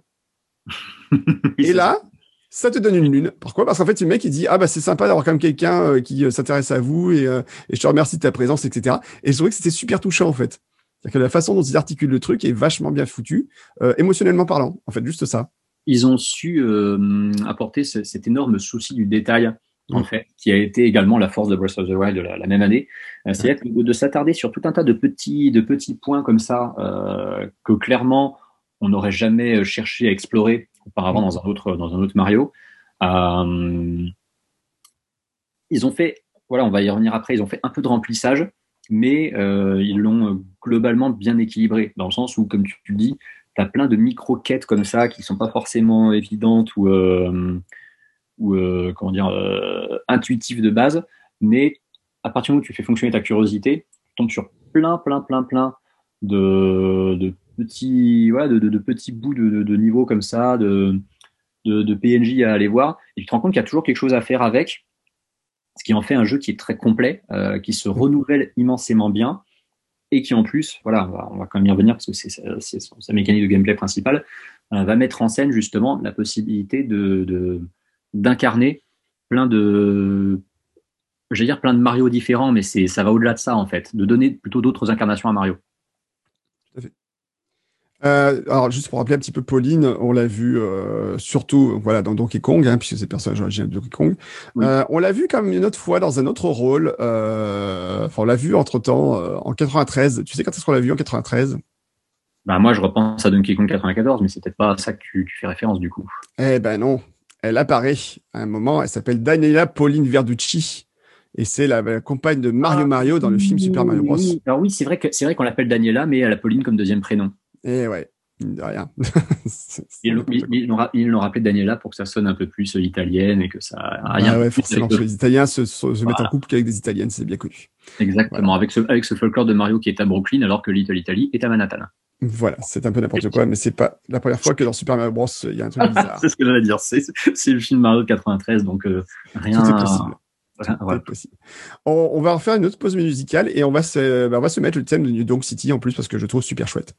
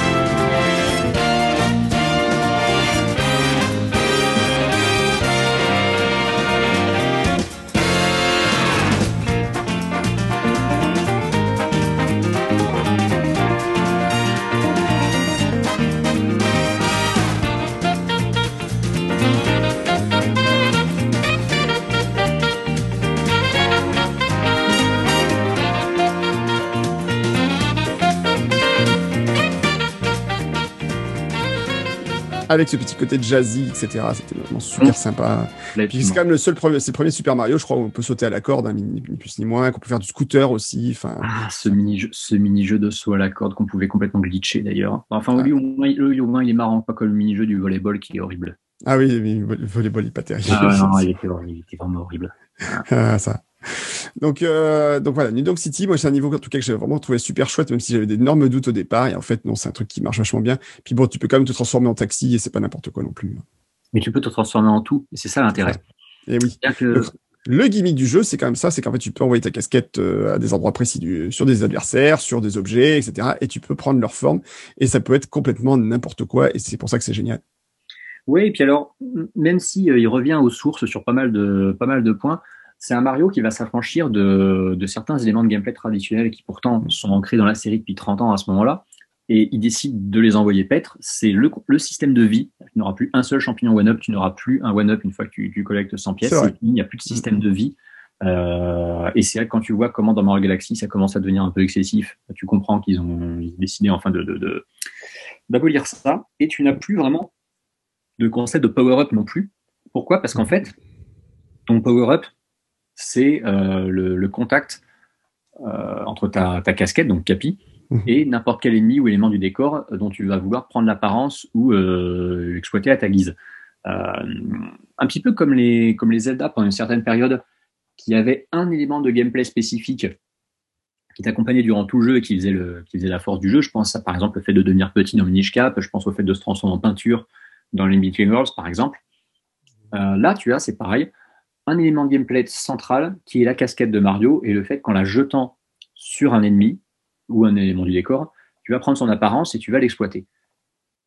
Au début, tu te dis, ouais, qu'est-ce qui va se passer si je si j'incarne un Goomba? Qu'est-ce qui va se passer si j'incarne un Koopa? Euh, Tu penses à Kirby aussi qui avale, ses ennemis. Tu penses qui se transforme comme on peut le voir. Euh, c'est surtout popularisé et, un peu mis en, comment dire, un peu ridiculisé dans, dans, Smash Bros, mais ça fait quand même partie de Kirby. Donc, je dis, ouais, pourquoi pas. Euh, je ne sais pas si toi, tu avais eu cette chance ou pas, euh, mais en juin 2017, donc après le 3, euh, tu avais Nintendo qui avait organisé un événement euh, pour euh, les gens qui n'avaient pas pu se rendre à l'E3 à mhm. Paris euh, pour tester donc les jeux qui étaient présents à ce moment-là. Et il y avait, eh, j'y étais. J'y étais aussi. Il y avait donc la possibilité de jouer à Super Mario Odyssey. L'idée, c'était de nous faire jouer au, niveau donc dans le désert ah non, tu vois, j'étais pas, pardon. Moi, j'étais au lancement de, enfin, j'étais au lancement de la Switch, en fait, un peu avant, pardon. Euh, donc, c'était au début de l'année, j'étais en janvier, j'avais fait le pré-lancement de la Switch, euh, puisque Nintendo a fait l'événement euh, au Grand Palais, enfin, au Petit Palais plutôt.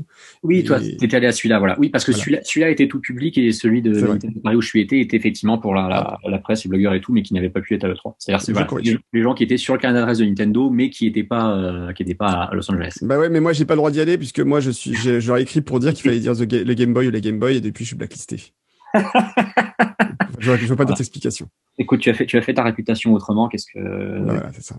Qu'est-ce que j'y peux? Je ne peux, je ne peux plus rien pour toi, mon brave ami. Donc, euh, événement Nintendo. J'avais donc eu la possibilité de tester euh, sur Odyssey à ce moment-là. Et euh, donc, le, le, niveau dans le, dans le désert, euh, le fameux Toast Arena, où effectivement, tu as ce, ce, petit, ce petit folklore mexicain avec les, les le, le, village, avec les, les les sombreros, les têtes de mort, tout ça, le, le, le sable euh, rouge ocre, absolument magnifique.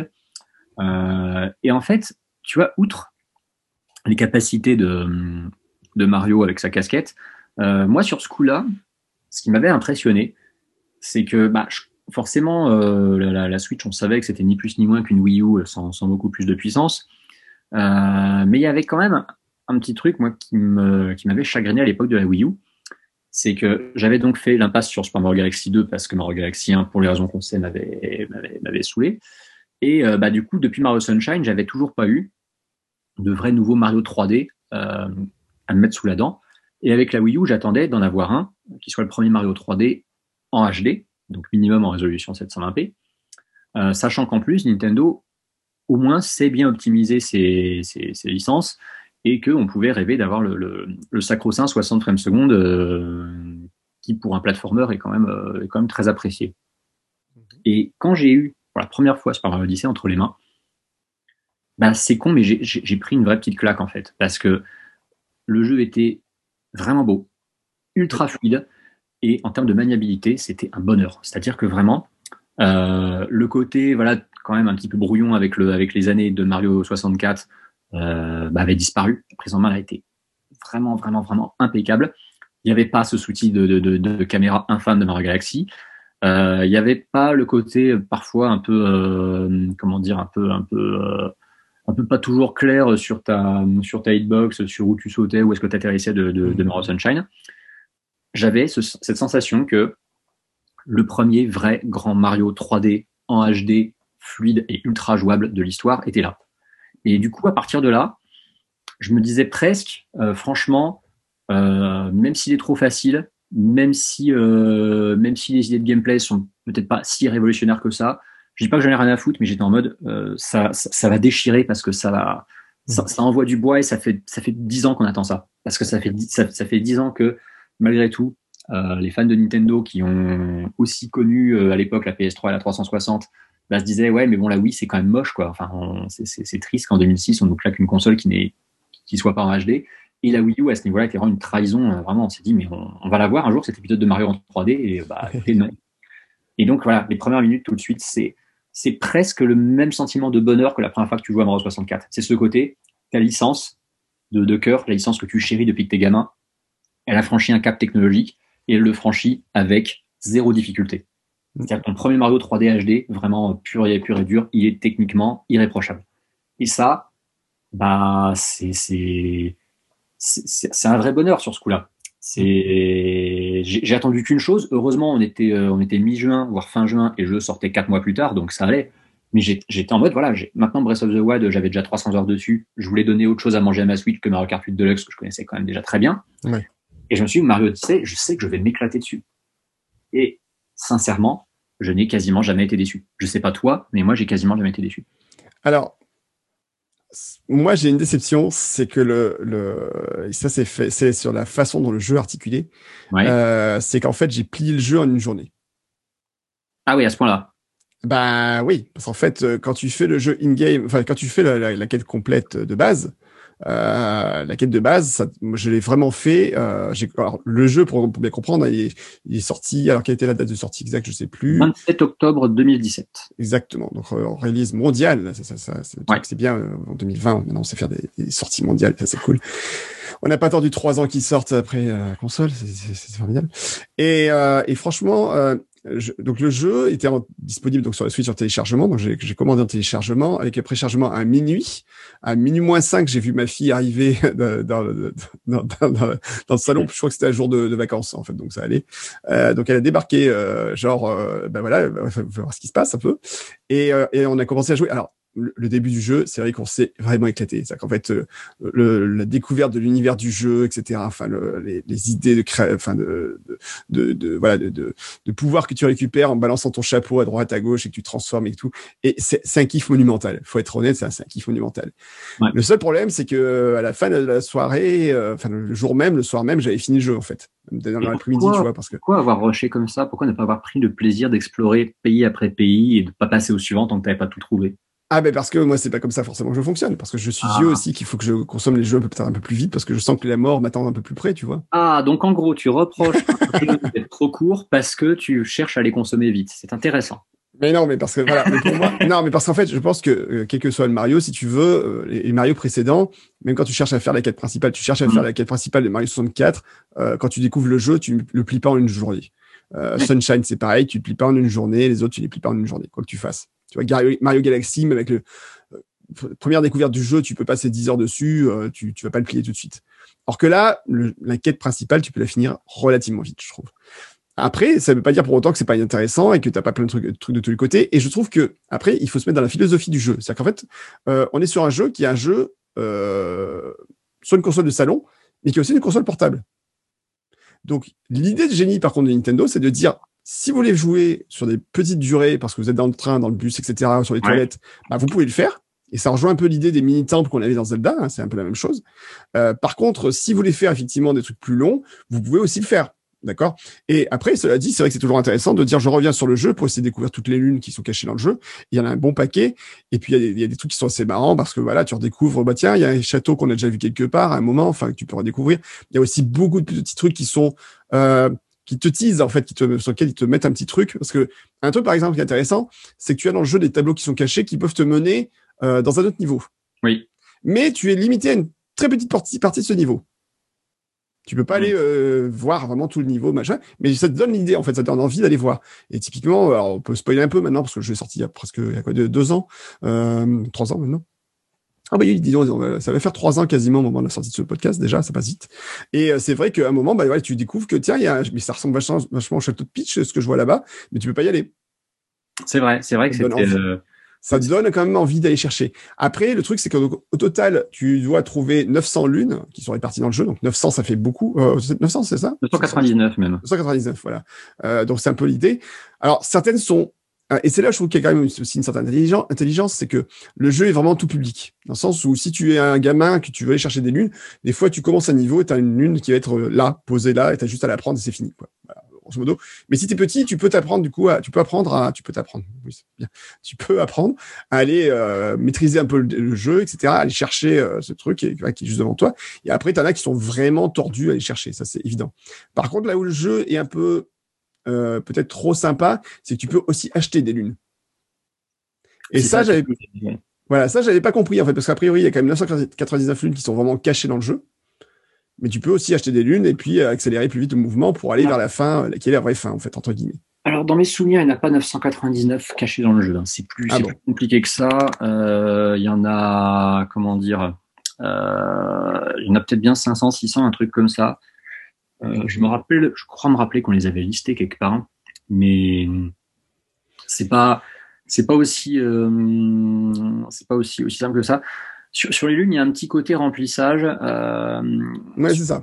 Super Mario Odyssey, dans, son, dans sa finition, te donne l'impression, par endroit, d'avoir été rushé parce qu'il fallait absolument sortir pendant le, la première année d'exploitation de la Switch et surtout faire en sorte que voilà, il soit, il soit dispo à Noël.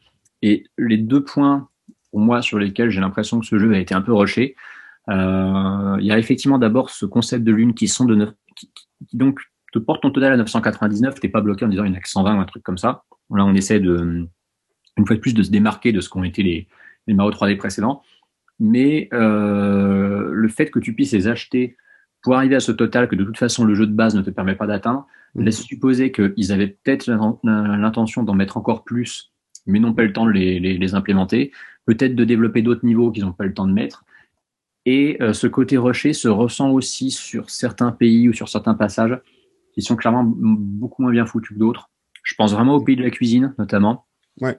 Qui est, euh, faut, faut pas, faut pas se mentir. Techniquement, visuellement, il est vraiment en dessous des autres. Euh, tu sens une inspiration beaucoup moins. Euh, enfin, c'est un niveau. En fait, c'est un niveau qui est inspiré dans le concept, mais pas dans la réalisation du tout. Euh, il est, mmh. il, a, il, a, il a des, des, couleurs, des formes très criardes. On se croirait vraiment sur Wii pour le coup. Euh, quand j'ai rejoué à Mario Galaxy, euh, donc en, en, version bah, justement Switch, donc un petit peu, un petit peu graphiquement amélioré quand même, j'ai vraiment eu l'impression de, de, jouer dans beaucoup, beaucoup de, de, de, zones qui étaient bien plus jolies et bien plus abouties que ce, que ce pays-là. Mmh. Et euh, il y a une espèce de, petite, euh, de petit déséquilibre de, de level design dans, dans, Mario Odyssey qui est un petit peu dommage par moment. Euh, sachant en plus que voilà, on est sur un jeu qui est forcément, c'est un Mario euh, assez facile globalement. Euh, tu l'as fini en une journée, c'est pas, c'est pas pour rien. Oui, c'est Et, voilà. et c'est un jeu qui respecte la philosophie de ce que sont les Mario, c'est-à-dire facile à terminer, très difficile à terminer à, 100%. Après, comme tu l'as précisé, en plus, le fait que bah, tu n'aies plus de vie en tant que tel, mais tu aies mm-hmm. des, euh, des pièces, en fait. Alors, ça, ça, facilite le jeu dans le sens, bon, de toute façon, cela dit, Nintendo, ça fait longtemps que les, les vies en donnaient à foison et que finalement, le concept même de vie n'était plus réellement utile. Ce nombre de fois dans un Mario, tu arrivé à 99 ou 150 vies ou de même beaucoup plus. Ouais forcément, ça, ça te fait dire que, ouais, à un moment, tu, tu as un peu à battre et peut-être que le concept, effectivement, était peut-être un peu obsolète, euh, le concept même de vie, en fait, dans le jeu. Il y a plein de jeux qui sont revenus à l'arrière là-dessus, où euh, tu prends les Super Meat Boy, etc., où bah, c'est du die and retry, littéralement, et tu meurs, tu reprends, puis voilà, quoi. Ils ont étendu ça en disant, il faut quand même un minimum de 10 pièces. Bon, c'est rare que tu aies plus que 10 pièces dans ton jeu, en fait. C'est très, très rare, oui. Voilà, vraiment, faut en vouloir. Mais euh, après, tout ça pour dire que euh, ouais, sur le, sur le contenu, je pense qu'il y a peut-être des trucs que j'aurais attendu en plus. Après, il y a des très bonnes surprises. Il y a le, combat de, de, de, dragon que j'ai trouvé très chouette. Il y a, alors, par contre, je, je suis pas fan du tout euh, des broudales, les lapins là, qui sont. Ah non, mais ils sont horribles. De façon, lapin crétin, ça c'était franchement pas une bonne idée, je trouve. C'est une très mauvaise idée. ça fait partie. J'ai pas. j'ai repris mon, mon, test d'époque sous la main pour voir qu'est-ce que j'ai mis dans les points négatifs. Les lapins, clairement, je les ai mis. Hein. J'avais mis qu'il manquait de mm. charisme. Et d'une manière générale, les boss de ce jeu euh, sont pas sont pas fous parce que euh, c'est très gentil depuis Super Mario Bros 3 euh, de nous comprendre que les boss, faut leur sauter trois fois sur la tête pour les buter. Euh, c'est bien. Ok, on a compris. On est en 2017 et que l'intégralité des boss fonctionne avec euh, ce que ce que j'avais appelé la règle de 3, donc qui fait que bah tu leur donnes tu, leur donnes trois coups et c'est bon, c'est terminé. Euh, ça, ça, leur confère une grande prévisibilité. Ça. ça. les rend. Tu, tu sens en fait qu'il y aura pas un, un challenge de fou. Et en plus, bah voilà, en termes de en termes de cara design, il y a une partie des boss qui est vraiment complètement complètement euh, moyenne pour ne pas dire ratée. Euh, ça, ça va malheureusement de toute façon avec le, le, le, le souci de, de, de difficulté hein, globalement de, de, ce jeu. Mm. Mais c'est vrai que ces, ces, ces, lapins sont pas sont pas fous. Alors que inversement, tu as, as, les séquences qui euh, qui elles valent, valent, largement plus le coup.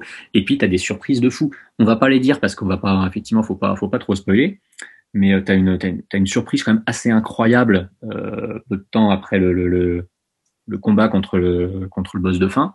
On peut spoiler, moi je pense que de toute façon c'est bon, le jeu est sorti il y a trois ans. D'accord, il est sorti il y a trois ans, donc le fait que tu puisses contrôler Bowser sur le sur le, le cette fin de après le combat contre lui, tu contrôles Bowser, tu exploses tout avec lui, tu essaies de t'échapper avec lui. C'est assez génial. C'est génial. La nouvelle musique, qui est assez fun. Enfin, voilà. Cette espèce de musique J-rock qu'il y a derrière, qui est dantesque. C'est ce passage c'est le moment où tu joues et tu te dis ah qu'est-ce que je kiffe bordel c'est trop bien mm. euh, c'est le genre de truc voilà que pratiquement seul Mario est, capable de te enfin, c'est ces moments que vraiment seul Mario est capable de, de, te filer et puis bah même si comme tu l'as dit tu l'as entrevu un moment avec certains passages secrets tu débloques le hub du château de Peach quoi ouais, c'est ça alors c'est pas le château de Peach de Mario 64 exactement parce que même si d'apparence il se présente pareil ils ont garni la cour différemment avec des petits trucs à gauche à droite à trouver euh, qui d'ailleurs euh, rallonge bien la durée de vie. L'intérieur du château en lui-même, il n'y a pas grand-chose à y faire. Hum, c'est juste voilà pour euh, pour aller pour aller voir des, des, des Todd ou, ou compléter quelques petits trucs. Mais voilà, tu vas pas te retrouver avec des niveaux supplémentaires dedans. Mais ça reste le, le symbole d'un presque nouveau jeu qui démarre à ce moment-là. Euh, c'est une très très bonne façon de te faire comprendre que tu viens de finir le jeu, bravo. Euh, maintenant, regarde ton total de lune et rappelle-toi quand il y en a et bah arrête de te la péter parce que tu fini ton jeu en une seule journée, n'est-ce pas Guillaume? Oui, bon, d'accord. Euh, là, là. En tout cas, bon, ça reste quand même euh, un jeu plein de grands moments. Et on va peut-être se repasser un petit morceau de musique, d'ailleurs, euh, parce qu'on parle, on parle, on parle. Et il y a tellement de grands morceaux de ce, dans ce jeu. Euh, Qu'est-ce que tu aimerais écouter comme morceau, tiens, dans ce jeu? Euh, Je réfléchis. Je... Alors, je J'hésitais entre deux. J'hésitais entre le, le thème, euh, comment dire, du, du, château japonais de, de Buzzer, euh, vraiment très, plat, ouais. ou euh, le thème euh, de, le thème du village de, de Tostarena, là, avec le, le, petit, le petit style mexicain que j'avais trouvé très chouette. On, on, va passer le Bowser Castle Courtyard, ne serait-ce que parce que c'est un morceau de Monsieur Koji Kondo. En plus, oui, parce que autant Miyamoto n'est plus que producteur exécutif et ne, rend plus de rôle ouais. dans le, le développement du jeu. Euh, le, D'ailleurs, le seul vraiment vétéran euh, qui, a un, qui a un rôle très important, euh, c'est Yoshiaki Koizumi, qui est producteur du jeu et qui bosse euh, depuis Link to the Past chez Nintendo quand même. Hein. Ouais. Et qui était euh, bah, co-directeur co sur Ocarina of Time et Majora's Mask notamment, réalisateur de Super Mario Galaxy euh, et producteur de tous les Mario après Mario Galaxy, enfin les principaux. Euh, mais par contre, Koji Kondo, lui, est toujours là. Et Koji Kondo, effectivement, a contribué à cette OST absolument incroyable. Hein, parce que oui, l'OST de Mario, Galaxy, de Mario Odyssey est incroyable. Allez, eh ben, Bowser Castle Courtyard, c'est maintenant.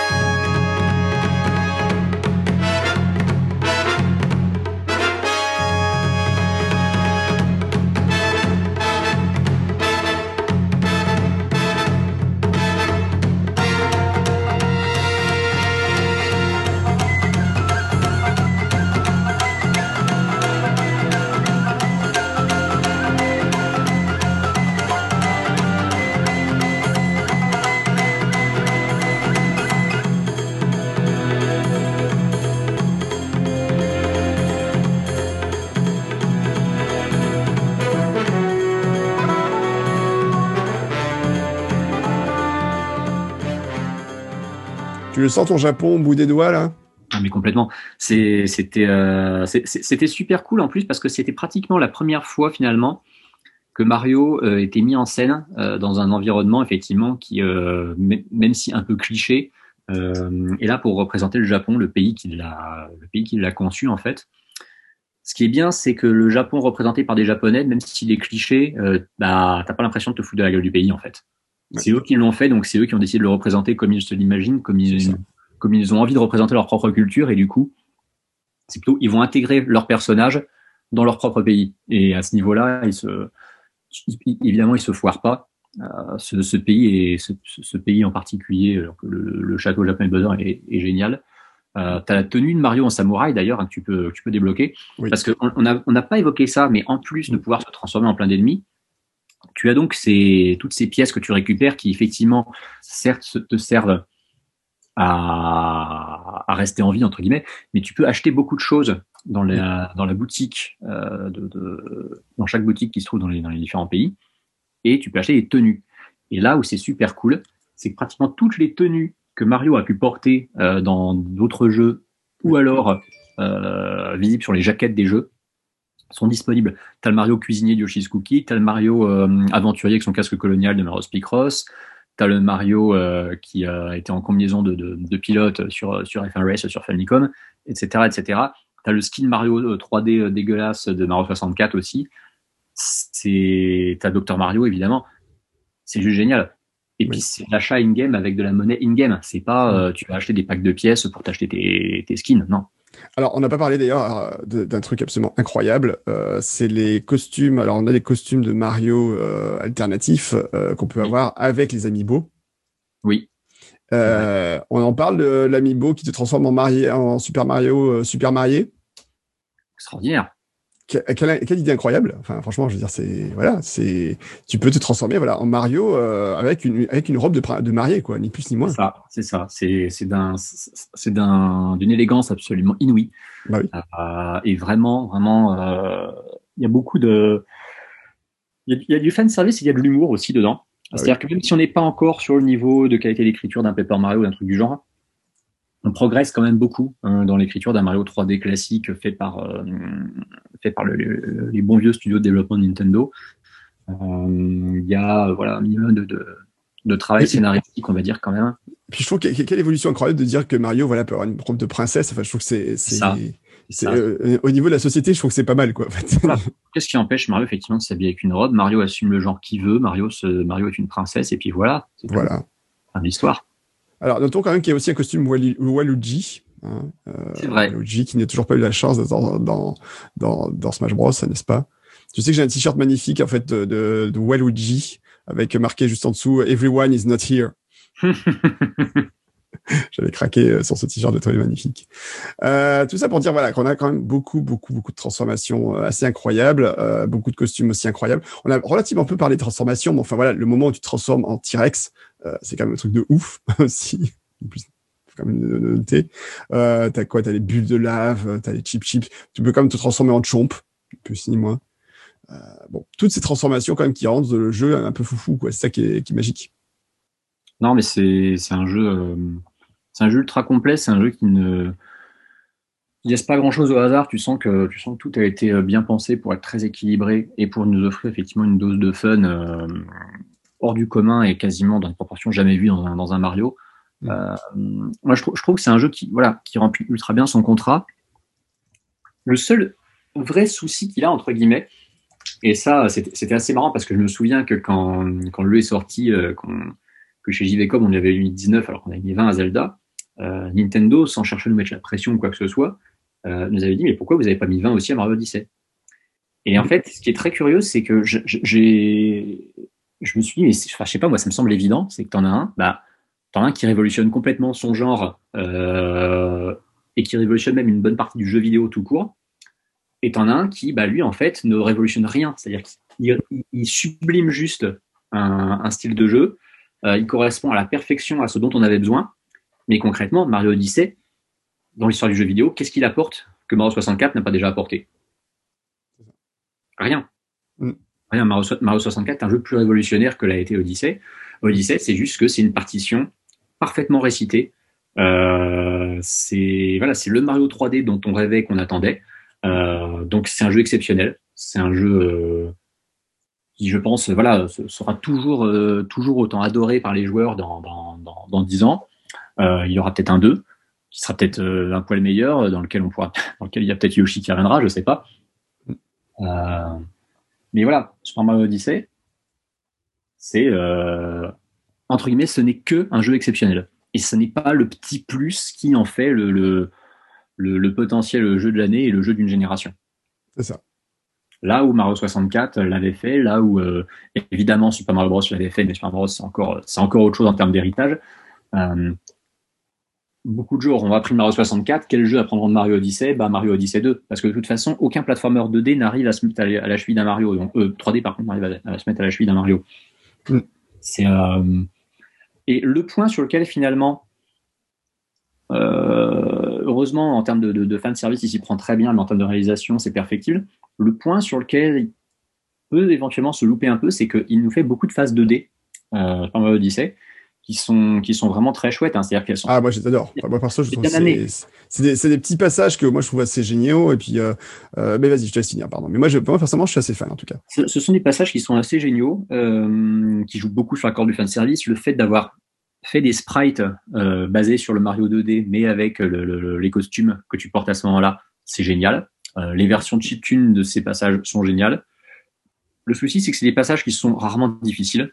Euh, c'est des passages qui sont rarement, euh, voilà, euh, pour le coup, là vraiment sont là pour te rappeler les, bases d'un platformer, d'un platformer 2D. J'ai pensé deux choses à l'époque, c'est que ils auraient pu faire en sorte que tous ces passages soient facultatifs et pas forcément nécessaires pour finir les niveaux, et que ce soit voilà des passages optionnels avec des, lunes à récupérer, et qui profitent un petit peu du fait que aujourd'hui on a beaucoup de platformers 2D de très haute volée et qui souvent sont des, des, des, des platformers à challenge pour que justement ils mettent la difficulté à cet endroit-là un petit peu, euh, puisque c'est un endroit, c'est vraiment le genre de truc qu'ils sauraient très très très bien faire. Hein. ils n'auraient aucune difficulté à, à, nous, à nous faire des séquences 2D un petit peu, un petit peu délicates.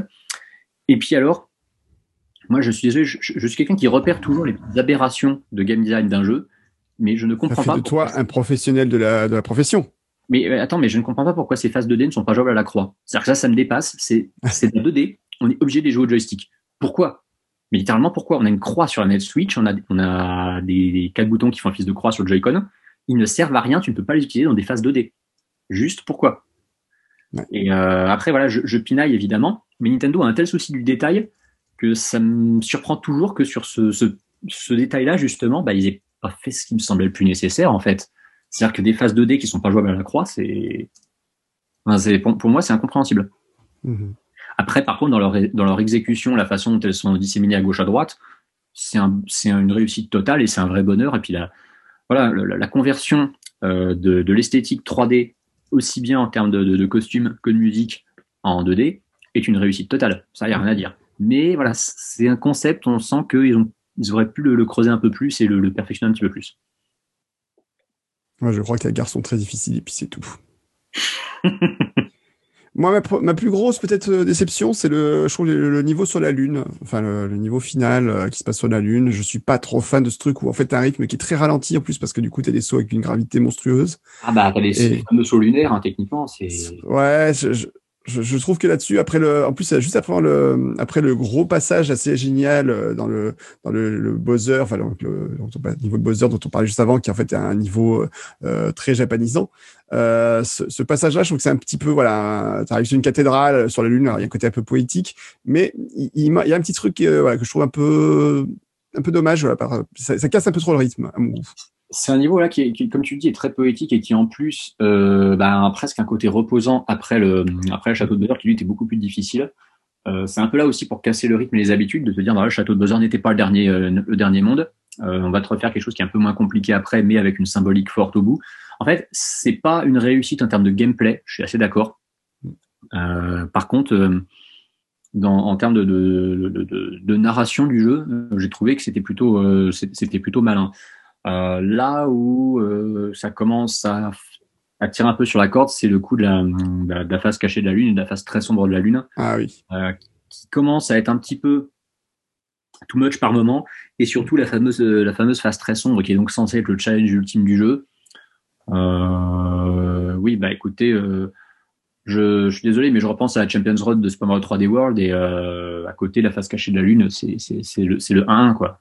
Elle est vraiment pas pour un, pour un, un true last level vraiment difficile. je trouve qu'on on se passera, quoi. C'est vrai. Mais bon, c'est quand même le. Ouais, c'est vrai que moi, je, je, moi, je crois que je l'ai même pas fini en fait, le, le, le dernier niveau final, le dernier. Euh, euh, en plus, je crois ah que tu, peux, tu, peux, cheater un moment pour pour passer. Enfin, je crois qu'il y a un truc, tu peux bah, bah, passer une grosse partie du niveau. Donc, je l'ai pas fini, mais euh, par contre, je, je, crois que ma fille l'a fini en trichant un peu justement. Euh, un dernier point, alors c'est quand même un Mario où tu peux jouer à Mario devant un public. Tu peux jouer à Mario devant un public, effectivement. C'est il y a ce passage je, je, pense que tu penses au passage avec euh, Jump'em Superstar en fond. Oui, voilà. Qui est euh, qui est très touchant vraiment. Mhm. Euh, qui, qui, implique en fait plus le joueur qui ne l'a jamais impliqué. C'est-à-dire qu'il y a vraiment ce mhm. côté, euh, tu as toujours joué ça pour toi, tu l'as toujours, euh, tu l'as toujours un peu idéalisé, et là on te, on te remet une séquence voilà de, de, de, plateforme, mais effectivement avec voilà un, un, public qui apprécie ce que tu fais, qui kiffe ce que tu es en train de faire, et c'est Ouais, ça, ça, ça, te file, ça te file un immense sourire en fait. Tu, tu, sens, tu as l'impression d'avoir un nouveau 10 ans en fait quand tu fais ça. Bah franchement, il y a des niveaux, moi j'ai refait juste comme ça pour le plaisir. Et je sais par exemple le, festival, je trouve que c'est un moment génial dans le jeu, quoi, qui en plus arrive un peu au milieu du jeu, qui casse un peu le truc. Enfin voilà, mais euh, et je trouve que la, la, dynamique qu'il impose, enfin qu'il amène est assez assez formidable. Quoi. Tu joues avec cette musique en fond derrière, euh, c'est c'est incroyable. Enfin, c'est un grand moment. Bon, je te propose qu'on fasse une petite pause euh, musicale. On va faire une grosse pause musicale parce que là, on va quand même se faire plaisir. On va s'écouter Jump Up Superstar, euh, le morceau titre du jeu. Et c'est quand même un grand moment de bonheur.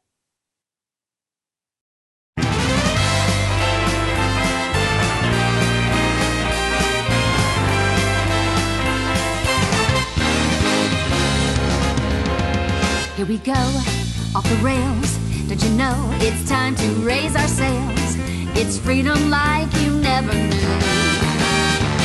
Don't need bags or a pass. Say the word, I'll be there in a flash. You could say my hat is off to you. Oh, we can zoom all the way to the moon from this great wide wacky world. Jump with me, grab coins with me, oh yeah. Jump up in the air. Jump up, don't be scared. Jump up and your cares will soar away. And if the dark clouds start to swirl, don't feel a shed a tear, I'll be your one up girl. So let's all jump up super high, high up in the sky. There's no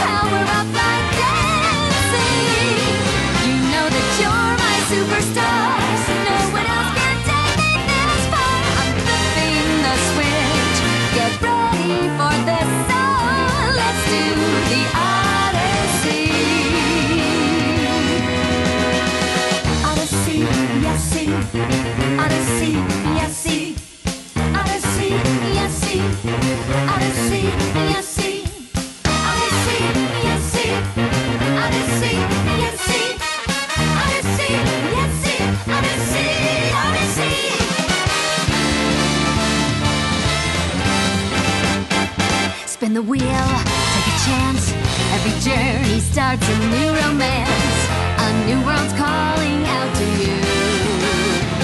Take a turn off the path. Find a new addition to the cast. You know that any captain needs a crew. Take it in stride as you move side to side. They're just different points of view. Jump with me, grab coins with me, oh yeah. Come on and jump up in the air. Jump without a care. Jump up cause you know that I'll be there. And if you find you're short on joy, don't fret, just don't forget that you're still a one up boy. So go on, straighten up your cap. Let your toes begin to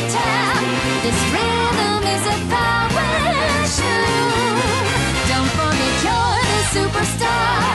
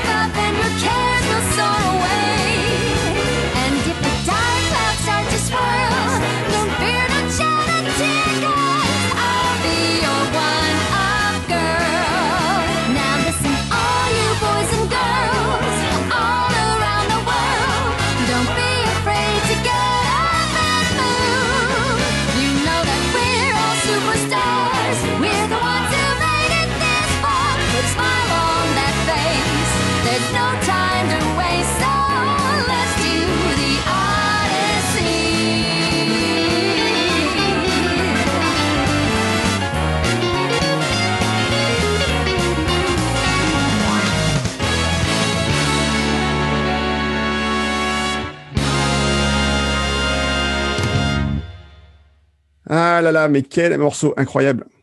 C'est fabuleux, c'est fabuleux. C'est extraordinaire. C'est en fait c'est vraiment en plus l'histoire de Mario résumée dans une chanson quoi. C'est ça, c'est une, c'est une chanson sur Mario, littéralement. C'est une chanson sur Mario. Et enfin les paroles, si vous écoutez, voilà, si vous écoutez vraiment euh, Jump Up Superstar, euh, voilà, et, puis c'est ce petit truc, euh, voilà, qui est euh, I'll be your, one up girl. C'est incroyable. elle, elle, elle, est, elle, est, très chouette cette chanson. elle est, elle est, elle est positive, elle est entraînante, elle est jazzy, elle colle très bien avec l'esprit du, du, du, New York de nuit qu'on voit avec le, le groupe où, bah du coup c'est c'est Pauline qui est incarnée en tant que en tant que chanteuse, enfin mère mère de la ville et chanteuse d'un groupe de jazz. C'est c'est d'une fraîcheur incroyable. Euh, c'est ce petit plus voilà qui te fait passer le jeu dans une dans une toute autre dimension en fin de compte. C'est le même genre de délire que euh, les thèmes orchestraux grandiloquents de, de, Mario Odyssey, de Mario Galaxy, pardon, la première fois que tu, tu y joues quoi. Ouais, c'est quelque chose. Ah là là là, ouais. jump with me, grab coins with me. Ah, attrape cette pièce avec moi. It's time to jump. It's time to jump up in the air. Exactement. Et ça résume en fait le jeu hein, dans son intégralité. Enfin voilà, c'est uh, You're My Superstar. Enfin, c'est c'est c'est en même temps une chanson presque d'amour. C'est quelque chose. Voilà, c'est c'est beau. Ouais, je trouve que c'est une belle chanson. C'est une très très belle chanson et euh, puis bah oui, c'est voilà, c'est la première fois qu'on te met euh, qu'on te met une chanson vraiment dans un Mario. Oui, dans un Mario. Oui. C'est on te l'a mis au milieu du jeu. Là. Oui, c'est qu'à la fin du jeu aussi, tu as une autre chanson quand tu te transformes en, en, en Bowser. En fait, quand tu te transformes, voilà, quand tu captures Bowser et tu te mets, tu vas sortir du, niveau et te mettre une autre chanson aussi qui est assez sympathique. Et beaucoup plus rock, beaucoup plus rythmé. Et en plus, ça, fait très Sonic d'ailleurs, je trouve. Ouais, c'est vrai que c'est beaucoup plus euh, punk rock, un peu. Euh, ce, qui, ce, qui, est très cool d'ailleurs avec ces versions, avec ces chansons, c'est qu'elles existent aussi en japonais. Euh, et euh, donc dans l'OST, euh, dans l'OST du jeu, tu peux avoir les versions japonaises aussi. Tu as les versions instrumentales si tu veux faire un petit trip karaoké d'ailleurs. Mhm. Mais, mais ouais, non, à ce, niveau-là, c'est une grande réussite. d'un pur point de vue artistique, Mario Odyssey est absolument parfait. Oui, techniquement, enfin, il n'y a pas de, c'est un jeu en plus qu'il n'y a pas de ralentissement. Alors, des fois, cette technique, on pourrait trouver qu'elle est un peu en dessous euh, de ce qu'elle pourrait être, mais c'est quand même très très. Ouais. ouais faut, faut vraiment être très très exigeant pour l'ensemble comme ça reste fluide, ça reste fun, euh, ça reste des grands moments, puis voilà. Et après, alors, en plus, il y a quand même un challenge hein, parce que c'est vrai que quand tu commences à aller sur les niveaux un peu difficiles, euh, on parle du niveau de la lune. Alors sur le niveau de la Lune, par exemple, en lui-même, c'est pas le niveau le plus passionnant, mais il y a pas mal de petits niveaux sur la face cachée de la Lune où tu dois refaire des niveaux existants, mais avec des difficultés supplémentaires. Par exemple, refaire les niveaux sans capi. Et ça, c'est pas forcément rigolo. Euh, Ouais. Et du coup, tu peux quand même avoir un challenge intéressant. Maintenant, ouais, je trouve que le problème, c'est que la quête des lunes à la fin peut être un peu lassante. Voilà, c'est son principal reproche que je pourrais lui faire. Ah bah là, c'est son, son côté remplissage, voilà, qui a pas été, euh, qui, qui, souffre un petit peu d'un manque d'équilibre. Mais voilà, t'enlèves ça, t'enlèves ça, c'est. Et puis, en plus, non seulement c'est le, le, le, plus beau et le plus complet de tous les Mario d'aventure qu'on a pu avoir, le plus agréable à jouer, et puis bah, grâce à la Switch, il est portable, quoi. C'est ça.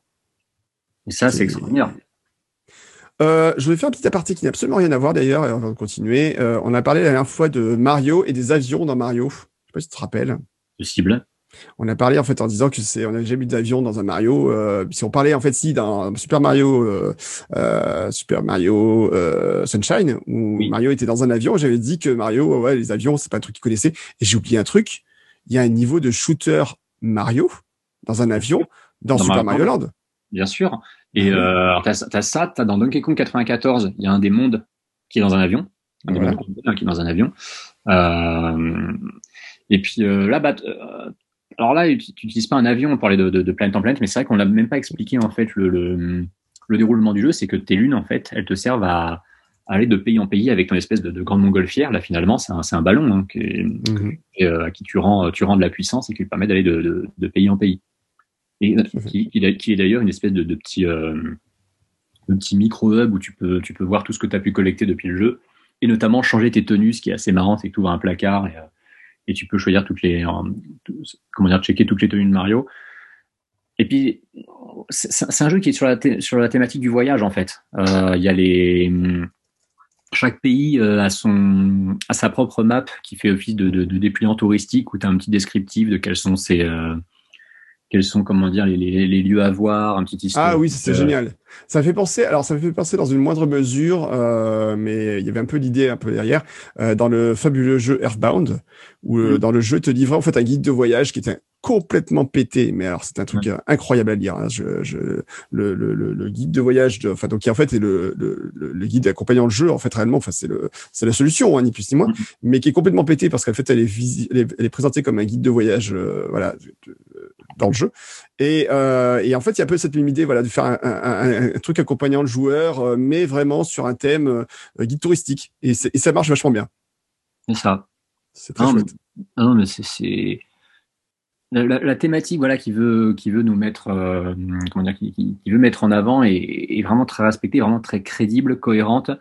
Euh, y a, elle respecte justement ce, ce, souci du détail quasi permanent qu'on n'avait pas forcément dans les, dans les Mario précédents à ce niveau-là ce qui est dommage, et avec le recul, tu peux dire, voilà, Mario Sunshine aurait pu aller plus loin avec effectivement des espèces de petites brochures pour chacune des zones de l'île qui nous, qui nous documentent un petit peu plus dessus finalement. Mm. Mais là, vraiment, on veut, euh, on veut donner du poids, on va dire, au, au lore euh, qui, est, qui est très très implanté dans, cette, dans cet épisode et c'est, et c'est super réussi vraiment. Ouais, c'est clair. Euh, bon, écoute, je propose, euh, allez, un dernier morceau de musique et après, après c'est de la gourmandise et après on y va. Qu'est-ce que tu écouté et après on arrête et on va classer ce jeu dans la, la ROM. Euh, Qu'est-ce qu'on met? Eh ben, écoute, euh, soit je repropose donc le thème un peu un peu mexicain de Tostarena, soit on prend bah, le, le, le morceau qui a donc tout à la fin effectivement après avoir battu Buzzer qui s'appelle, je te retrouve le nom exact c'est, c'est, c'est, c'est. Alors attends, on va y arriver.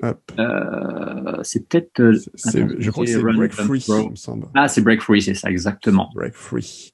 Et alors, euh, qui est chanté en japonais, donc les chansons qui sont en anglais sont chantées par Kate Davis, et en version japonaise, elles sont chantées par Aimi Mukohara. Je propose de mettre la version japonaise, vu qu'on a mis le Jump Up Superstar. Euh, et, et ben, pourquoi pas.「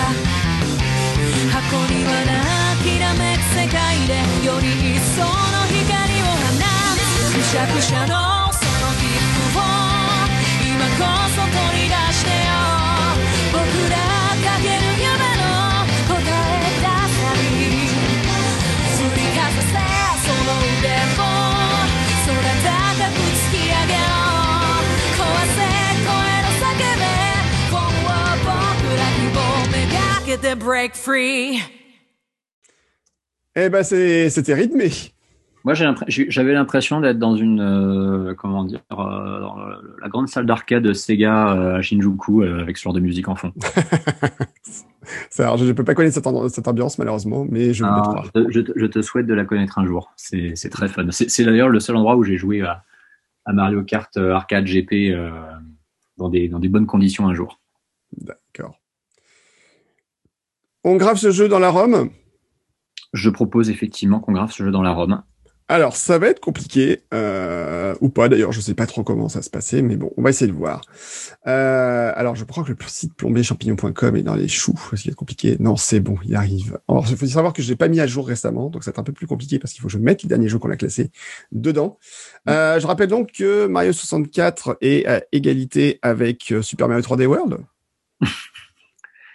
c'est n'importe quoi. Et, Galaxy, tu l'avais mis au-dessus? Et Galaxy, alors Galaxy 2 est juste en dessous, et Galaxy en dessous de Galaxy 2 et Sunshine est dernier. D'accord. Voilà. Sunshine dernier, mais quelle, angoisse, quelle Ouais, ouais, ouais. Alors je sais pas finir si on a mis 64 égalité avec, euh, Super Mario 3D World ou pas, je sais on est, on est d'accord que Super Mario Bros a fini par ne plus être en tête du classement 2D. Euh, Super Mario Bros n'est plus en tête du classement 2D depuis très longtemps, puisqu'il c'est Mario World et Yoshi's Island qui sont ex aequo. Très bien, donc Super Mario 64 n'a plus de raison d'être en tête du classement 3D non plus, donc Mario Odyssey, je le mets en premier. Waouh, t'es violent toi Ah bah pour moi, pour moi c'est le Mario 3D parfait. Hein. À, part, le remplissage, à part le remplissage, pour moi c'est le Mario 3D parfait. Alors, euh, débat. C'est-à-dire qu'en fait, à mes yeux, l'aboutissement de la formule Mario 3D euh, est dans Mario Odyssey. D'accord. voilà, je, pose, je, je, pose des bols, comme on dit, et je te laisse, je te laisse contrer et essayer de le mettre euh, triple ex avec 64 et 3D World. Waouh, c'est violent. Euh, alors, écoute, euh, j'aurais quand même du mal à le mettre au même niveau que 64, ne serait-ce que parce que 64 représente quand même une brique fondamentale du jeu vidéo pour moi. Mais ben, complètement. De la même façon que Super Mario Bros. Et ça nous a pas empêché de mettre Mario World au-dessus.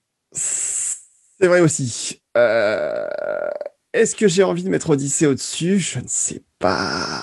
Je suis pas convaincu que ce soit un jeu. Euh... Comment l'exprimer? Ah, je ne sais pas trop comment l'exprimer. Mais pour moi, je, je, je mettrais quand même. Euh... Allez, je, veux bien le mettre ex aequo, éventuellement. Euh, au-dessus, non, je ne peux pas. Bah, disons que ce, ce, n'est pas un game changer comme l'a été Mario 64, ça je suis d'accord. Mais voilà, je, vais essayer d'être cohérent avec le, la notation qu'on a eu dans ce podcast. Et à partir du moment où on a mis Mario 3 et Mario World au-dessus de Super Mario Bros, qui est pourtant infiniment plus un game changer qu'eux, mais on les a mis au-dessus parce qu'ils ah, ont, ont transfiguré sa formule en fait. Ouais, mais en même temps, en même temps, enfin, ils ont été aussi des marqueurs de leur époque, quoi. Tu vois. Donc, euh, tu, si tu mets clairement euh, à côté l'un de l'autre euh, Mario Mario Bros 1 et Mario, Mario Bros 3, euh, y a, je suis d'accord avec toi en même temps que oui, c'est vrai que c'est Mario Bros c'est une brique, brique fondamentale. Ok. Euh, malgré tout, je pense que si tu parles en termes de plaisir pur, est-ce que j'en prends plus de plaisir pur à jouer à Mario 3 qu'à jouer à mm. Mario Bros? Ouais, clairement, je prendrais plus de plaisir à jouer à Mario, à Mario Bros 3. Je rejoins sur le fait que euh, Mario Bros 3 et Mario World, à leur époque, avaient besoin effectivement de, de continuer d'influencer leur génération et avaient besoin de continuer de, de, d'imprimer une espèce de, de, canon de référence pour tous les autres plateformeurs qui existaient, parce qu'à l'époque, c'était quand même un genre qui était euh, ultra représenté de partout et euh, il, leur fallait, effectivement des, des moteurs à suivre. Alors qu'aujourd'hui, le platformer 3D, en dehors de Mario, n'a pas vraiment de grand nom. Euh, et concrètement, personne ne sait faire du Mario, personne n'arrive à, imiter Mario euh, avec un lien de réussite. Et c'est vrai qu'en ce sens, on pourrait presque, même si c'est traducteur, dire que Mario Odyssey ne sert qu'à lui-même en fait. Il n'est pas là pour influencer qui que ce soit, il n'est pas là pour donner un modèle à qui que ce soit, parce que pratiquement personne n'a envie de le suivre et personne n'a besoin de le suivre. Donc de ce point de vue, effectivement, Mario Odyssey, il est moins ancré dans son temps qu'a pu l'être euh, et, moins marqueur de génération qu'a pu l'être Mario World. Oui.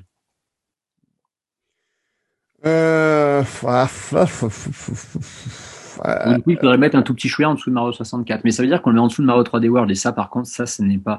Mais le problème de Mario 3D World, c'est que pour moi, on je te dis, on l'a pas casé au bon endroit. C'est-à-dire que l'avoir mis dans les Mario 3D, je sais pas si c'était. Euh, Bon, est-ce que la ROM est totalement immuable C'est la question? Après, on peut faire une catégorie du classement des 3D, des Super Mario semi 3D. on, pourrait dire malheureusement que la Rome est éternelle. Euh, ouais, aussi, c'est ça. la Rome est éternelle. Euh, l'arôme du plaisir, les roms du plaisir, comme disait connu. Euh, J'aurais quand même tendance à dire que si on doit le mettre quelque part, allez, j'ai été dur parfois. Euh, On sait qu'on arrive à la fin de ce podcast, j'ai envie d'être gentil pour une fois, donc moi je mettrais. Allez, on dit qu'on reste à égalité avec Mario 64. ça me semble quand même plus qu'honorable. Tu es gentil, c'est beau, ça n'arrive pas souvent, profitons-en. Voilà.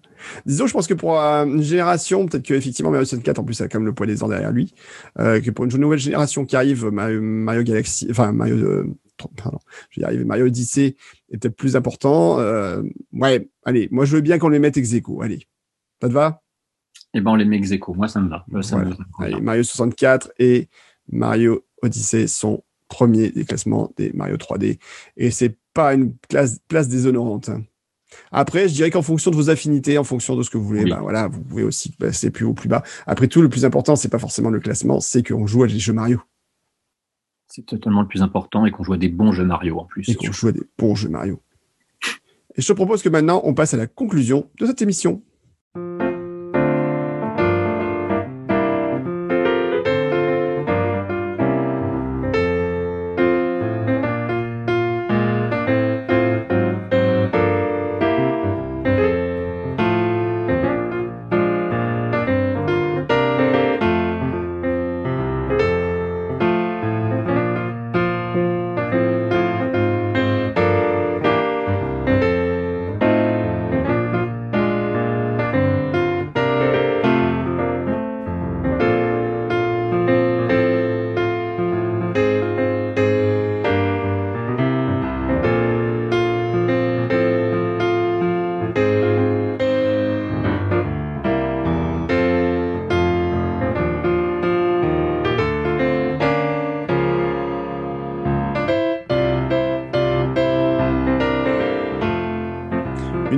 Rallonge, dis donc, je pensais pas qu'on ferait presque deux heures là-dessus. Non, mais en même temps, il y avait forcément, je me suis un peu étendu sur Mario euh, Galaxy euh, que je retestais. Euh, il y avait le dossier Mario 35 qui est d'actu et qui nécessitait comme de faire une espèce de petite, de petite critique détaillée. Et puis là, Mario 17, même si c'est le seul jeu qu'on gravait dans la ROM aujourd'hui, c'est quand même un énorme morceau et on pouvait pas se, contenter de passer que 20 minutes dessus, quoi. Bah oui, c'est ça. C'est, ça fait partie comme des, des milestones, comme on dit en anglais. Totalement, totalement. C'est un jeu. Voilà, c'est un jeu quand même essentiel dans l'histoire de Mario. C'est un jeu essentiel dans l'histoire de Nintendo. Euh, évidemment, il n'a pas ce côté euh, essentiel à l'histoire du jeu vidéo qu'a pu avoir Mario 64. C'est très vrai, euh, mais ça n'empêche pas d'être un, excellent titre et enfin même un titre exceptionnel. Hein, disons-le. On l'a quand même mis au même niveau que Mario 64 parce que c'est un jeu absolument extraordinaire et qui a très très peu de choses à se reprocher et qui est euh, au-dessus de tout ce qui peut se faire en, termes de plateforme 3D. Ce n'est pas un mauvais investissement et si vous le voyez en promo euh, chez, chez Nintendo, euh, n'hésitez pas ou si vous voulez vous prendre en occasion, si vous l'avez pas encore fait, bah, il faut sauter dessus quoi. Oui et puis bon, j'ai envie de dire, vous n'êtes certainement pas comme Guillaume, vous n'allez pas finir le jeu en une seule journée. donc même si vous le prenez plein pot, vous en aurez quand même pour votre argent. Moi, c'est un jeu sur lequel j'ai passé quasiment 80 heures, donc voilà. Prenez votre temps, savourez-le, c'est bien aussi. C'est le conseil du jour. Antistar, merci. Bah, je te remercie également, Guillaume. On se retrouve bientôt pour une nouvelle émission. On te retrouve toujours sur twitch.tv slash antistar, sur antistar sur Twitter, n'est-ce pas? Tout à fait. Voilà. Et sur Facebook, où tu ne postes pas parce que tu n'es pas sur Facebook, mais tu y es, mais tu ne fais rien. Et euh, bah moi, vous me retrouvez sur Twitter, j'ai jette, euh, sur euh, Twitch, peut-être un jour, euh, Guillaume jette. J'ai twitché une fois et c'était pas terrible, donc on refera une expérience peut-être un jour. Je ferai du TCS 99 et je vous montrerai tous mes talents ou pas. Et du Mario 35. Twitch du Mario 35. Et ouais, c'est peut-être ça, faut que je fasse du Mario 35. Mais j'ai moins que du Tetris 99. Je, je, suis tellement meilleur et tellement au-delà de tout le monde dans Tetris 99. Je sais que je bats les Japonais, en tu en voilà maintenant. Donc bon. Et puis nous, ben, on se retrouve euh, bientôt dans une nouvelle émission. Parce que c'est vrai qu'on a fait le dernier Mario, euh, on va dire euh, de, la saga hein, pour le moment, enfin le dernier vrai Super Mario.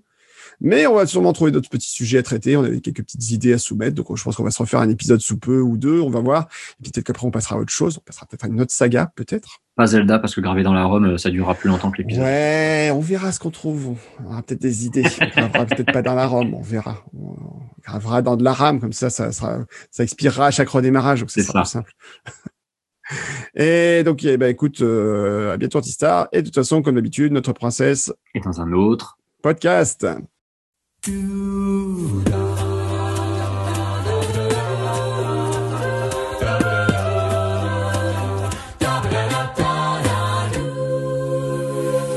we go, off the rails. Don't you know it's time to raise our sails? It's freedom like you never knew. Need bags or a pass.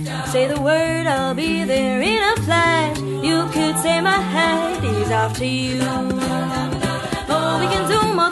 To the moon from this great wide wacky world. Jump with me, grab coins with me, oh yeah. It's time to jump up in the air. Jump up, don't be scared. Jump up and your cares will soar away.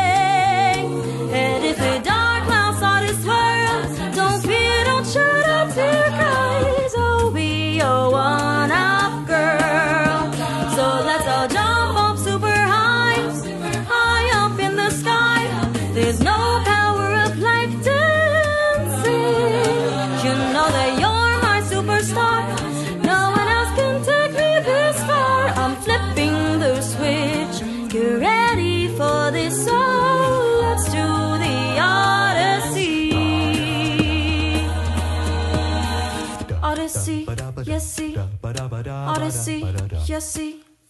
Odyssey, yes, see. Odyssey, yes, see. Odyssey, yes, see. Odyssey, yes, see. Odyssey, yes, see. Odyssey.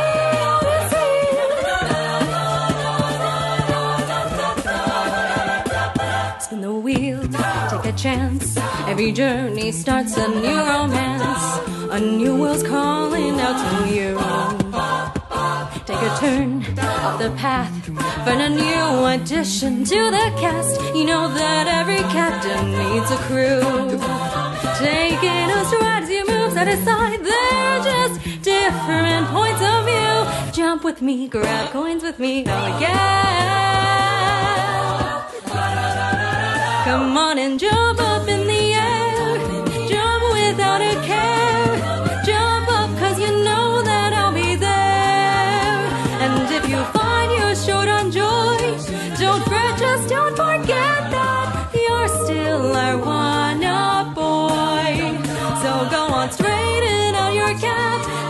let your toes begin to tap. This rhythm is a power shroom. Don't forget you're the superstar. No one else can make it this far. Gotta go through that stash. Now you've got